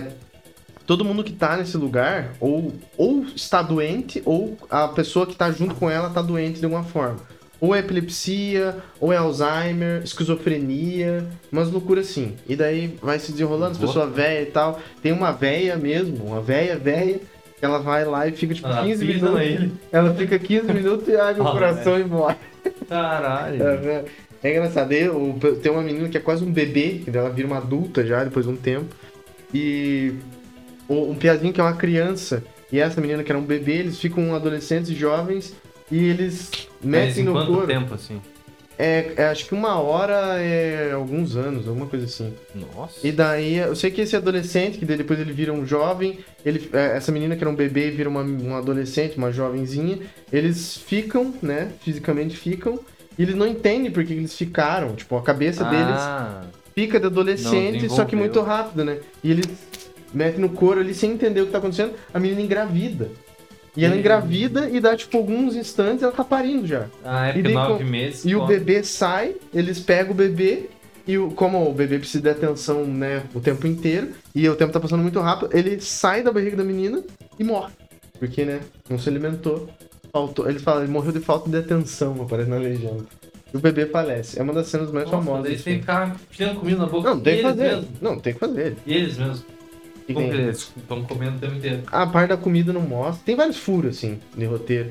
Mas é o Shyamalan, ele, como sempre, nos filmes dele, ele aparece, né? Ele é um personagem. Ah, lógico. E tem até uma brincadeira, tem uma hora que tem uma câmera que tá filmando a turma e aparece a, a- tá filmando a câmera e ele tá atrás da câmera olhando pra você, sabe?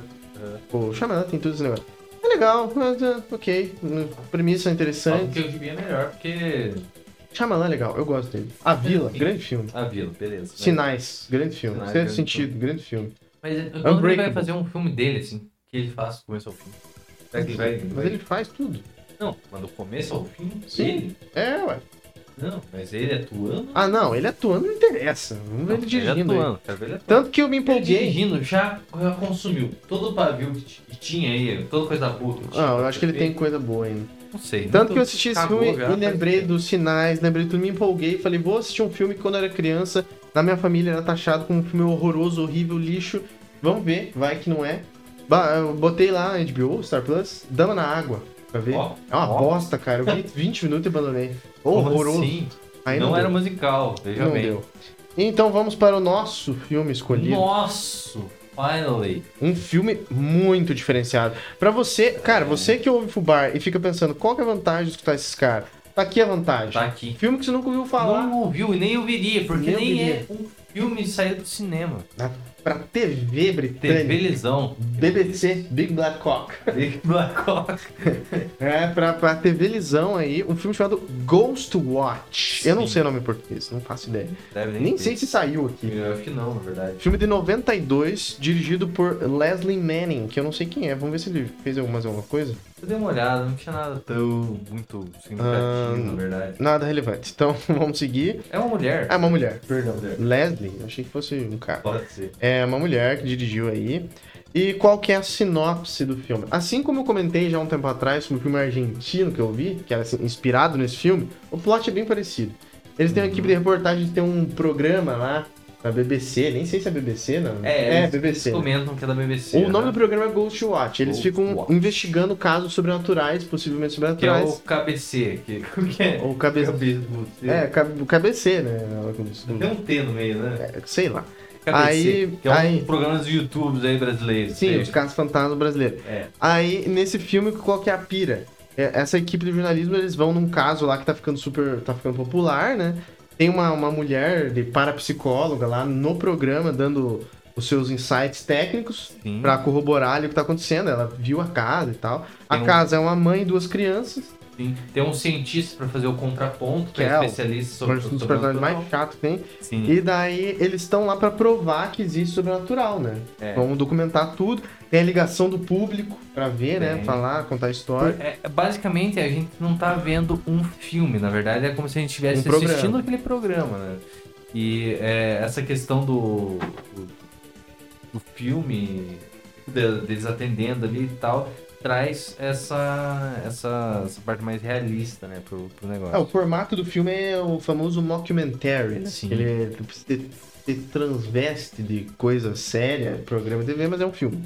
Uhum. E daí é um filme de terror. Ele tem seus momentos de De terror. terrorizantes. Não tem nenhum jumpscare.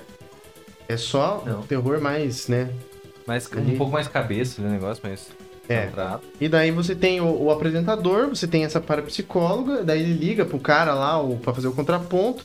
Tem o cara que fica atendendo ligação, que é marido da repórter. Marido da repórter que tá na casa. Na casa tá a repórter, o cara de som, o câmera, e fora da casa tem uma equipe também. Tem uma equipe E- pessoas ali, então... E na- nas pessoas em volta são os transeuntes. Transeuntes ali, a galera da vizinhança que tá, tá em volta da casa. A população. E eles fizeram, é como se esse programa, populares. como se esse programa, o Ghost Watch, existisse há algum tempo e eles esti- estivessem fazendo tipo um especial lá, pra É, pra sim. entender. Na cidade chamada, sei lá. É, e, e eles, eles fazem tipo uma busca pra ver, ah, qual, onde a gente poderia fazer isso? Onde a gente poderia fazer um, um programa num lugar é, sobrenatural, buscando sobrenatural. É, eles fazem várias pesquisas, diz a, a especialista sobrenatural, e acham aquele o ideal, porque foi onde é, mais sinais físicos apareceram, né? Sim, essa pesquisadora ela traz vários fatos lá. Argumentos bons. Fatos não, né? mas Bons argumentos. É. De foto de coisa voando, e ah, eu escutei isso, aquilo, e não sei o quê. Eu, eu fiquei na casa tanto tempo, isso, isso, isso e aquilo. É, a família não tá mentindo, é o argumento Sim, dela. né? é. Essas coisas realmente aconteceram. O que A- é, a gente não sabe. A menina mas... mais velha aparece com a cara arranhada, ela começa a fazer vozes, não dá pra saber o que é. as coisas começam a mexer no lugar, luz começa a piscar, queima a luz, apaga a luz. E assim, premissa interessantíssima, Sim. que o que nos atraiu pra escolher esse filme. né? Mockumentary, não sei se o pessoal que acompanha aí percebeu, é um negócio que a gente realmente gosta. Eu Tem adoro. filme ali que a gente. Troll Hunter é um dos meus favoritos. Porque é, ele traz uma versatilidade só na ideia. Tipo, você vai fazer um negócio que tem baixo custo, que trata da realidade, assim. Isso é difícil se conseguir. No mockumentary, só na premissa você já tem isso. É, e é muito legal, pra quem gosta de fantasma, essas coisas, é um prato cheio. Tá cheio. E, cara, tem esses momentos aterrorizantes. Eu não sei se você assistiu esse filme de tarde, no meio ali, só pra não correr risco. Assistido no enfim. É, ele tem seus momentos aterrorizantes. A minha esposa tomou vários cagaços de pular pra cima, Sim. mas ela se assusta facilmente, né? Eu tava assim, ó. Como é que é? A estátua, ó, Pedro é o... estátua dele de Páscoa. Só assim. Pedro é o cara, o cientista que aparece no Ghostwatch, que fica só no canto e fala... Não, Isso não é verdade. Deixa- eu sou o contrário, eu sou o cara falando que não, tá, é real isso, cara. É real, vamos pegar as cruzes lá fazer um exorcismo aí. É, tem toda essa pira aí, e daí o filme ele começa ali bem tranquilo, ele vai começar a degringolar pro lado ruim das coisas, no sentido de aterrorizante da metade pra frente, né? Mais ou menos. por aí. É um filme Ele- curto, né? Uma hora É, e meia. Uma hora e meia, se for isso. Ele coloca alguns contrapontos, tipo, assim, pra você acreditar que aquilo realmente seja, de fato, um- uma atividade paranormal e tal. E também do outro lado, assim, do lado mais cético, falando, não, isso é uma armação. Não, mas esses contrapontos, assim, é só pra desenvolver personagem. Pra dizer- Porque né, se você tá assistindo um filme de terror, é óbvio que é o sobrenatural que tá acontecendo, né? Sim, é, então. E fica naquela dualidade pra assim, não, não despontar, porque se, se você tem uma crescente o tempo inteiro no filme, vai chegar num ponto que tem que ser um negócio abissal. tipo, Sim. um negócio gigante. E como é um filme de baixa produção, um filme de televisão, eles fazem esses contrapontos pra ele subir a tensão, desce, sobe, desce até chegar num ponto, sabe? É, eu diria que duas coisas me incomodaram nesse filme. Não, talvez acho que não precisa dar spoiler, né? Esse filme aí. Ele tem um final um pouco. Dif- Não, não, é, diferenciado. Não, é né? necessário dar spoiler, porque se você aí de casa já assistiu em algum momento ou ouviu falar do Padre Quevedo no Fantástico, já viu matéria do Gugu, ou se não do, do A Ratinho vibe é essa. levando gente na, na, na porta do cemitério, lendas urbanas. geral. bravo. Porra, balanço geral, falando sobre conto da- do interior. Cara, A essa Casa que Sangra. a vibe. Casa que Casa sangra, sangra. balanço geral lá. A casa que o, o demônio subia em cima durante a noite, isso, que a, a família tava os cascos do diabo no. no- Que bobeira. Mas Então, cara, essa vibe. é eu essa vibe. adoro A coisas. construção é essa construção de TV, inclusive. Nós somos grandes fãs desse tipo de merda. Demais, adoro, adoro. E o Ghostwatch tem tudo isso. Eu achei que tem alguns. O meu problema principal é que assim. Tá, aconte- a própria parapsicóloga fala meio que no começo do filme. Se tá acontecendo alguma coisa ali, ou é com uma.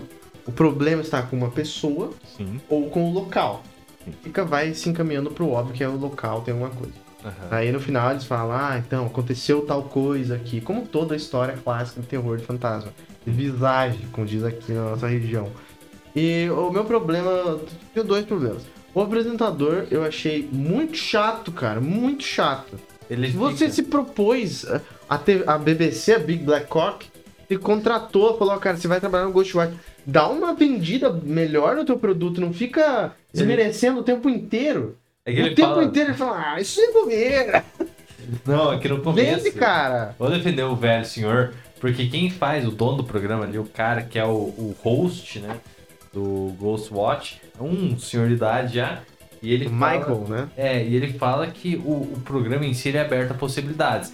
Que eles, Sim, que eles vão bem. aceitar o paranormal, assim como eles vão aceitar a realidade e falam que se tiver acontecendo algo controverso, se tiver mostrando ali que tudo é uma farsa, Não, eles vão falar isso que é uma bacana, farsa. legal, o programa tem que ser assim. Sim. Só que assim, eles têm várias evidências de que tem alguma coisa acontecendo ali. Tem uma coisa que acontece no filme lá, que tem uma menina batendo atrás da parede lá, É. que mostra que esse fato dos barulhos nas Que ele paredes se prende aquilo. é falso. Ele fica só nessa.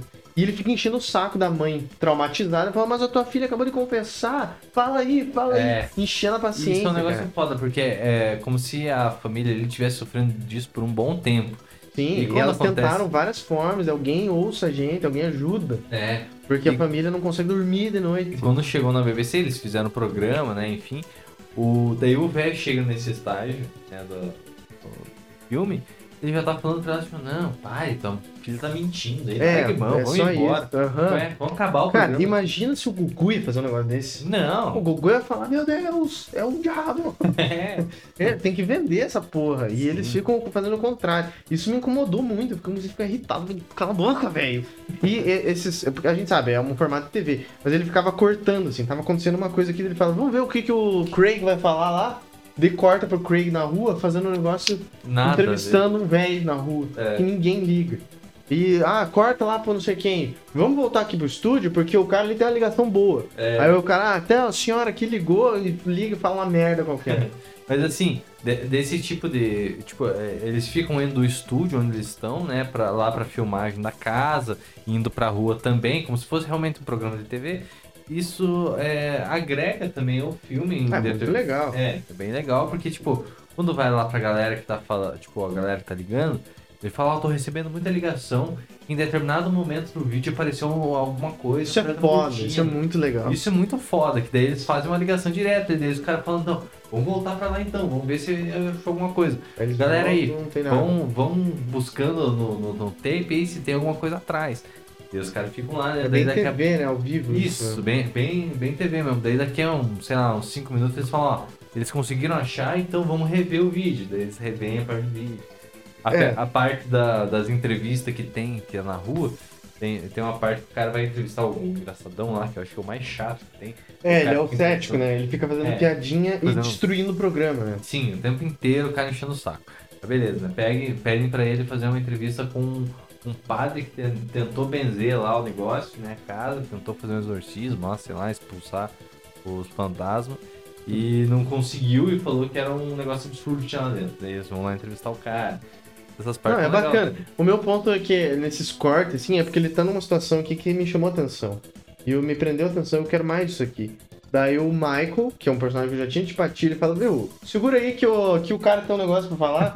ah, eu, tá, faz... Eu já entendi a dinâmica de TV, mas me encheu o saco isso às vezes, cara. Me encheu o saco. A paciência, esse velho e o Craig lá, os sete por mim são os piores. É. Você tá num programa de fantasma e vai ficar com ceticismo em mim, cara. O velho até não pegou tanto. Mas o problema maior acho que foi o cético, que O Craig. tenta com a carinha de O deboche. Craig, é, tirando sarro, ele assusta a repórter no começo. É, fala, e é, "Viu, e só, palhacinho. só é, brincadeira, não sei o quê. E, enfim, aconteceu tudo isso daí. E a segunda coisa que me incomodou bastante foi o final, né, cara? Ah, o final cara, achei muito exagerado. Acho que eles quiseram dar uma, dar uma megalomania ali. Eles não sabiam meio que como terminar. Basicamente, o um- fantasma, a entidade que ali habita naquela casa, ela tem um poder, assim, descomunal. E os caras. A ponto de mexer- Tartaram o poder do. A ponto de mexer nas câmeras, né? Inventar imagem que não existe, ou repetir imagens que já tinham antes. Então o fantasma Na- editou lá as coisas na hora, chegou na no computador. transmissão, porque tipo, no lugar do, do- Tipo, outro parte do país recebeu uma transmissão X Sim, mexeu na transmissão, o estúdio começa a ser afetado, que Começa não a tá ventar. perto da, da casa, tá longe. começa a ventar pra caralho e as pessoas fogem do estúdio, assim, a troco de nada, aparentemente, né? Isso daí me incomodou, que eu, eu acho que se tivesse, tivesse feito uma coisa menor, assim, ia ser mais legal. Esse casa. final foi, assim, muito exagerado. E daí o velho começa a falar, não tem mais ninguém no estúdio, cadê o câmera? Os que os caras saíram vazados. Tá tudo deu escuro e não sei o que. E a última cena também me encheu o saco, porque é, eles falam de uma entidade lá que era mama não sei o que lá. que Tinha a ver com o espírito na casa. E daí a última cena, spoiler alert aí, se não quiser ouvir, pule 15 segundos pra frente, Spotify ali. O velho fala com a voz de, de endemoniado, né? Você não acredita na mama, não sei o que. Ah, bababá. Fala um troço assim. Não perdeu muito o impacto. Ele podia falar pra câmera, assim. Então você não acredita em fantasma, quando estivesse falando pra audiência, tá? Ia ser bem mais impactante. Sim. E daí, caralho, né? Pegou até o velho cético, imagina eu. Ia ser mais interessante, né? E no fim das contas, o fantasma. Não, eu gostaria de saber o aftermath disso, o que aconteceu depois. O fantasma dominou o mundo. É, pois é, não, né, né, acaba ali. A parapsicóloga fala que o que aconteceu é que, ah, sem querer, eles fizeram uma grande sessão espírita. É, E deram tava- poder pra Todo mundo tava dando atenção pra aquilo ali de alguma uma forma, né? Tava ligado no programa de Halloween, que era uma abertura e tal. O meu problema com todos os filmes de fantasmas, aparições, visagens, é que nunca existem regras claras. É, isso, isso tá aí. Tá aí. A Lobisomem tem regra clara. Você sabe como matar. Vampiro, sabe regra, como clara, regra clara. Até certos filmes de fantasmas, eles aplicam regras. Sim. Nesse filme aí fica tudo no ar. Ele pode fazer É. tudo. Ele pode possuir, ele pode arranhar a cara da criança. E pode fazer o que quiser. Esse negócio também, tipo, de, de bichos demoníacos e tal, também é a mesma parada. Você sabe muito de onde vem. É tipo só uma O visagem. que, que faz? vai- Por que que É, faz? por que que faz? Como se livrar? É, o meu problema com esse tipo de filme é principalmente isso. Acho que é um ciclo. Uma, um tempo atrás, a galera falava, não, não precisa ficar explicando muita coisa em determinados filmes. Não vamos ficar aí tentando, né, colocar regra pra todo filme e tal. Deixar certas coisas inexplicáveis dentro do filme podem engrandecer ele. E realmente pode. Mas, assim, não é em todo filme, não é em toda situação. E isso acho que tá começando a reverter. Aí a galera tá começando mais, tipo, ah, vamos tentar achar um, um final um pouco mais construtivo e imaginativo. É do porque que assim, se de deixar. largar tudo aberto. né? É, então, que nem eu falei, nesse caso, visto o que eu estou vendo na, na- na- na telinha, é um fantasma vai fazer o que ele quiser, cara. Então por que ele não fez isso antes? Filme de possessão, por que, que não possui todo mundo e se joga no penhasco? Por que, que não. sei lá. Por que, que não. se o fantasma tá fazendo alguma coisa, ele tem um objetivo. Se ele tem um objetivo e ele tem esses poderes, por que, que ele não resolve tudo em dois segundos? É. Já que ele pode. Ah, não, tem que assustar, tem que deixar o cara pelado de medo, pra daí dar aquele clímax de filme de terror, né? Sim. E o clímax de filme de terror desses Invocação do Mal é sempre uma bosta, né? Porque geralmente você fica com medo antes. Aí quando ele escala, ele chega lá, você já tá amortecido. Sim. Você já tá. Porque É, tanto jumpscare, tanta. tanta já tá. O que vier, cara. eu aguento. É. Por isso que eu já falei nesse podcast aqui e esqueci. Perdão, audiência.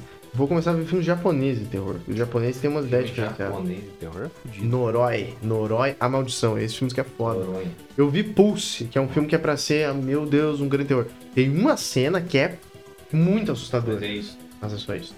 Mas o Noroi eu vou ver. Ah, enfim, cara, Sadness, sadness. Não é, não eu é já vi, é chinês. Mas não é terror de se cagar de medo, é terror de. Ai, que nojo. Mas é bonito. É massa, foda, foda. É, Então é isso. Eu dei três estrelas e meia, dei um coração, porque a ideia é muito boa. Eu adorei a execução. Eu gostaria, se um dia eu tivesse condições, eu gostaria de fazer um negócio semelhante. Semelhante. Meu, Gugu. Melhor. assim. tipo, eu, eu colocaria um apresentador super ratinho, Gugu, assim. Botando Isso, fogo, assim. botando Ai, fogo. Meu Deus, o que, que tá acontecendo? Um João E os- Kleber, né? E os contrapontos melhor, porque daí pega um cientista, o cientista lá, vê se aquele canastrão e fica. É, ele fica. É, porque isso aí, Fica- né? Coloca um cara bom pra tentar dar um argumento, fazer o troço render pro, pro outro lado, né? É, então. Seria legal, seria legal. É, e, e- e como eu mencionei antes, eu dei uma nota mais alta pra esse filme porque ele é precursor, né? Foi a ideia mais original, eu levei em consideração isso daí. Mas o filme argentino, ele é mais eficaz no que se propõe. Eu esqueci o nome da porra do, do filme argentino. É História do Culto, se não me engano. É uma coisa assim. Ah, infelizmente, audiência, não vai dar pra pesquisar agora porque vai demorar muito. Mas é um filme argentino que é a mesma vibe. E ele fala sobre bruxaria. É um pouco diferente, né? Traz mais pro nosso contexto aqui. Ele é muito mais eficaz, principalmente o final dele é mais eficaz, assim. Ele dá um negócio mais alarmante do que, ah, o fantasma pegou o velho. E é muito bom. Três estrelas e meio coração. Você deu quanto? Eu dei três estrelas, um coração eu dei agora, abri aqui na frente de vocês pra poder dar. Porque Mostra realmente pra câmera o coração. que- Deixa eu voltar aqui no filmito, no filmito. Filmito da galera, aproveitar, né? Que, que tem essa possibilidade aí. Possibilidade do vídeo. Eu quero que você prove pra audiência que você fez isso agora. Não adianta falar. Não, tá aqui. Correr a boca solta, língua frouxa. Ah, Como que faz pra ver? Ai. Ó, amigos da audiência, não sei se vai focar, talvez daqui foque um pouco melhor. Tá aí o Ghostwatch, pô. Ghost Watch, Ghost Watch, baita filme aí, recomendo. É um grande filme. Tem seus Recomendo, defeitos recomendo. graves, na minha opinião, assim. Sim. Tipo, poderia ter dado 5. Mas também vamos Ah. falar a verdade, quantos filmes de, pra, feitos pra televisão que a gente tem conhecimento, que a gente foi assistir, são poucos. Eu conheço aí, mais um. Eu conheço mais um que tá é. Quebrando, quebrando a vibe. Eu conheço mais um que é muito melhor. É um filme de bomba atômica chamado Threads. Esse filme é perfeito. Mas Vai. enfim, e é TV britânica, inclusive. Os caras são bons. Tem, inclusive, nada a ver com o assunto, mas falando em TV britânica, tem uma série chamada Deadstream. É uma minissérie, acho que tem cinco episódios. Cara, essa série é foda, eu me lembrei agora. Deadstream. É assim, diga, tem o Big Brother lá da Inglaterra. E a turma tá lá no Big Brother. E enquanto eles estão no Big Brother, aconteceu um apocalipse zumbi em volta. Os caras não sabem nada que tá rolando, sabe? É muito foda, muito legal. É uma, uma minissérie, acho que é 5, 6 episódios. Ah, esse aí eu, eu, eu fiquei sabendo, né? Que ele tem a Sabrina Sato. Não. Ih, Tu tá ligado? E teve uma série com a Sabrina Sato que era ba- basicamente isso aí. Que é- não sei se é um derivado. os caras copiaram, né? Claramente. Sim, mas é basicamente isso. Tinha um, tem um, programa X, tipo uma, uma casa dos artistas ali, não é a casa dos artistas, né? Um Big, Big Brother, Brother, de né? fato. Mas Fazendo. é porque tem a galera conhecida, os- os atores ali são conhecidos. Fazendo, então. É, Não, é que tem fazendo. tipo a Sabrina Sato, um apresentador e tal, e, E tem um apocalipse e zumbi? tem um apocalipse zumbi em volta e. Não sabia disso. Tem, existe. Mano, as duas coisas que eu mais gosto na vida, zumbi e Sabrina Sato. Assista lá, vai ser legal, cara. Vai curtir. Provavelmente vai ser um dos o 15 espectador da. Essa da- frase foi pro corte do Instagram. É. Eu já, já falo pensando no corte na Tem audiência. Tem né? tem que aproveitar o corte, aproveitar a audiência, aproveitar as novas maneiras de se fazer De se comunicar, né? De se comunicar. Novas maneiras, né? Todo mundo faz isso desde que existe câmera. Os caras já fazem isso. Nós começamos agora. Mas então, É. vamos pra nossa escolha. O Próximo, que virou Não, praticamente ó. um outro quadro, né? A lowest view rating. Release age. Não faz pra pegar os piores, pior de baixo pra cima. Você vai em watchlist, Tá, a gente vai pegar os piores de baixo pra cima ou não, no geral? aí você coloca é, average rating, não coloca your, Ah, porque você não deu daí é avaliação, né? Viu? E Mas coloca a vai- lowest A gente vai first. pegar no geral ou vamos pegar como? Coloca. Coloca highest first, né? Porque esse filme foi mais fácil de ver do que o Tex, por exemplo. Porra. O Tex foi um martírio pra ver.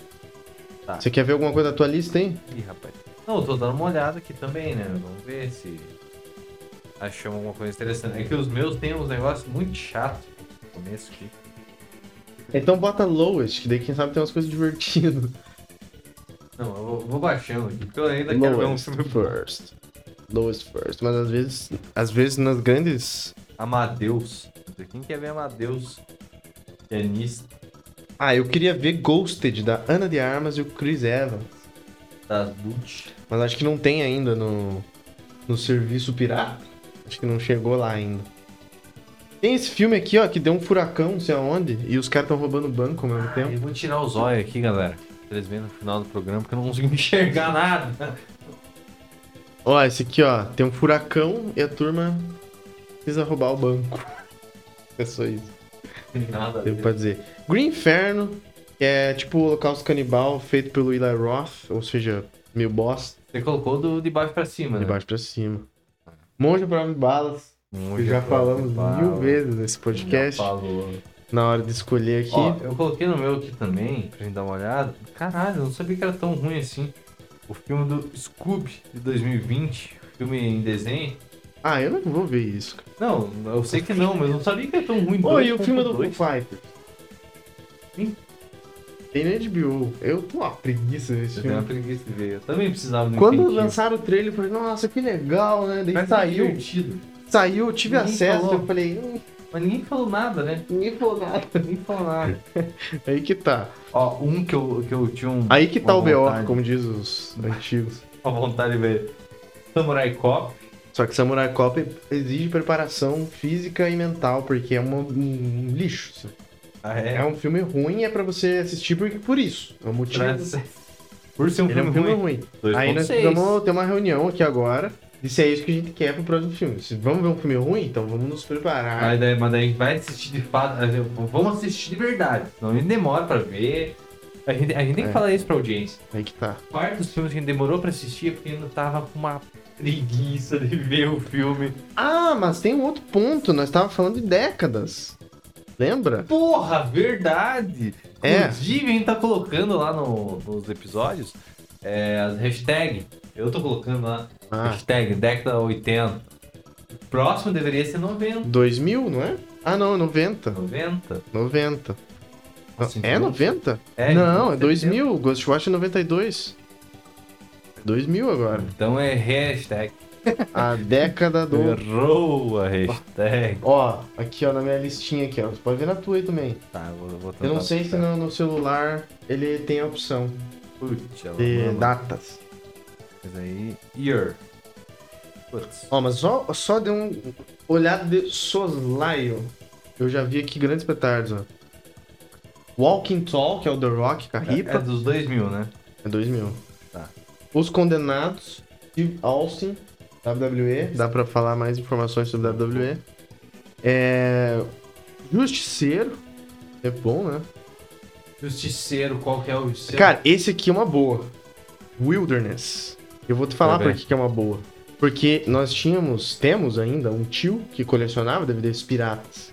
E nós assistimos esse filme quando éramos crianças. E assistimos esse filme antes do tempo que a gente deveria assistir, porque nós tínhamos, sei lá, 8 anos. E esse filme tem uma cena de um cachorro comendo as tripas no cara, se lembra? É uns não. prisioneiros que eles mandam pra um lugar lá. E os caras têm que sobreviver. Cara, como que você não lembra desse filme? A gente viu É, Os Prisioneiros, quem tem não é esse do Steve Cole. do Steve Austin. Não, é Os Selvagens em português. Wilderness Movie. Perdão pela fora de microphone, mi- mi- microphone check. Olha aqui, cara, como é que você me lembra desse cara aqui, ó? Eles estão lá e o cara solta os cachorros pra cima deles. Esse é um filme da infância, cara. Que isso? Parece um filme pesão. Mas assim, Meu Deus do céu. tá aí. Tá aí, ó. Se não tiver nada. Nada aí pra nós ver. Cara, como é que você não lembra disso? Do cara todo moído no chão, umas flechas e os cachorros Não. comendo os pedaços dele. Tipo de cena de um cara encostado na, na, na árvore, eu só lembro da.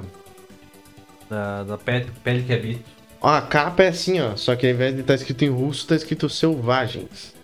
Não sei. Ah, cara, meu Deus, eu não acredito. Mas tá aí, tá aí, tá separado. Ó, um que eu puxei aqui, mas você já assistiu, já vi aqui, Martyrs. Já vi, Hum, Martins é bom. Eu, eu aceito ver de novo.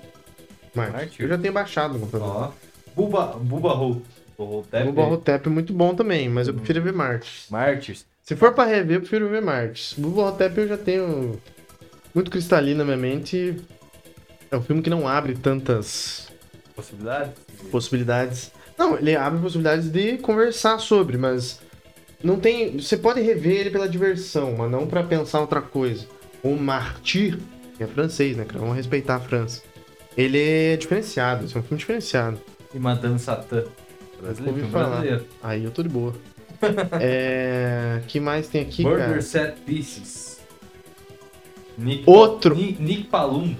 Outro filme aqui, ó, que você fica soltando o nome, você esquece que tem gente assistindo, né? Você precisa dar um Nick contexto. Palumbo, famoso. Eu não conheço Nick Palumbo. Harold e Kumar.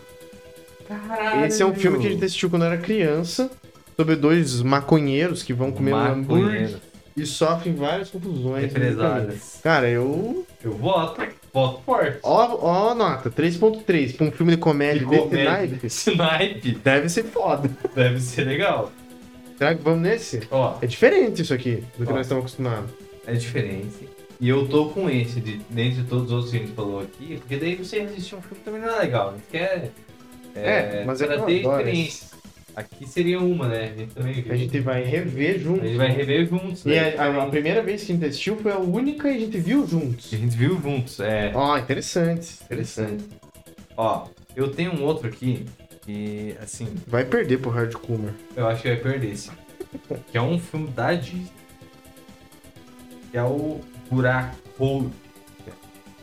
Pornô. Não, Ah, eu tô Hole ligado, da, do Piá lá. do Piá, Uma 2003 criançada, e tal. né? Só que, ó, já tem vários. Ó, a nota é maior do que o do, do, do coisa ali. Harold Mas você Kumar. tem que já pensar que é um filme pra criança e um filme da Disney. Vai ter uma nota um pouco mais alta. E é duas horas. Qual que é o incentivo pra mim assistir isso? Eu não vi nenhum. Não existe. Disney. Duas horas. É, Criançada, é, buraco, duas horas. Me matou no duas horas. Veja no teu tempo livre isso. Ó, Mu- é, Mulholland Drive, Já que é do vi. David Lynch. Muito bom. É muito grande o filme. Dead Man's Shoes. Esse aqui é muito legal. E o, se a gente não assistir nesse exato momento aqui no, no próximo episódio, eu espero que você veja. Dê uma. É um de 90, Man's minu 90 minutinhos. Eu conheço A premissa é boa. Filme acima de 4. 3.7, que é isso? É, quase. E. Não, tá- 3.7. Pra quem não sabe, a Letterboxd é 0 a 5. Mas se você tem um filme de 3.5, ele é um puta filme, provavelmente. Sim, sim. Passou de 3, não vale a pena. E às vezes aba- abaixa um pouquinho. É que, assim, 2 é horroroso. 2,5, dependendo do plot, é bom. Mas, é, aí é mais raro. Mas, assim, 3 pra cima é safe. Ou Sim. não, né? Eu já vi filme de 4 estrelas que eu dei uma nota ridícula. É, não. Que daí é coisa aqui, ó. É, depende do gosto da pessoa. Que nem esse aqui, ó, a Serious Man. Esse aqui é um filme que eu pensei em já Deve ser um saco esse ter colocado pra você. Irmãos. Coen. Irmãos Coen. Eu E adoro assim, Irmãos filme Coen. paradão, eu gosto dele. Mas é um filme assim, não vai Filme render. do dia a dia, de ai, o cara levantou, vai fazer compras. É uma, uma paródia da vida real. Eu não quero saber disso. Paródia da vida real é minha vida já. Vida real já tem muito. Na minha vida. Já é real. Já é vi. real e é uma merda. Eu quero ver o Harold Kumar. quero ver o Harold Kumar. Vamos ver o Harold Kumar. Ó, Harold and Kumar Go to White Castle. Harold Kumar é uma, é uma série de filmes. Que é um, um rapaz. Os caras é um- fizeram a vida fazendo essa bosta. São aí. dois atores famosos. É o John Cho, que ele é, ele é coreano, e o Kal Penn, que teve em How I Met Your Mother, que ele é indiano. Eles são dois parceiros, são uns puta drogados. Eles quer- querem comer um hambúrguer lá no White Castle, que é uma marca de verdade, que eu acho que deve ter patrocinado esse filme. né? Ih, Porque é uma bagaceirice, né? Então, Mas é, é uma marca de verdade que eu tenho. O, ca- o Sun Jill foi para os Estados Unidos reto nesse lugar pra comer um hambúrguer lá. Eles fazem de um jeito diferenciado lá e tal. E vamos ver esse. No futuro a gente vê as continuações, talvez. sim, ele tá nesse programa aqui, se não é pra ninguém escutar, a gente pode assistir. Vamos ver esse então. Harold. Kumar Go to White Castle. Tô empolgado pra ver esse filme, cara. Filme de comédia diferenciado. Filme Fechamos comédia. em 2 horas e 23, provavelmente o maior programa da história. Caralho, o maior programa da história. Vai ter uns tá. cortes, né? Mas. Mas enfim, isso que dá a gente não tá olhando pra tela. né? Ah, Vendo ali ó, o tempinho passar e vendo onde que tá. A gente acaba se sobressaindo. Mas é isso, eu acho que é, um programa bem feito é um programa que não se delimita por hora. Então a gente tá fazendo ali o que a gente acha bem jamais. que tá bom. Jamais. Esperamos que esteja em vídeo. Se despeça da turma. Amigos, tchau, até logo, até o próximo. É isso aí, fiquem com Deus. Tchau, galera. Até o episódio 35, onde assistiremos. Assistiremos, não, assistiremos, né? Invadirão minha casa e roubarão tudo. Já viu isso? Bom meme. Falou, até o episódio 35 com Harold Kumar e muito mais, né? Falou!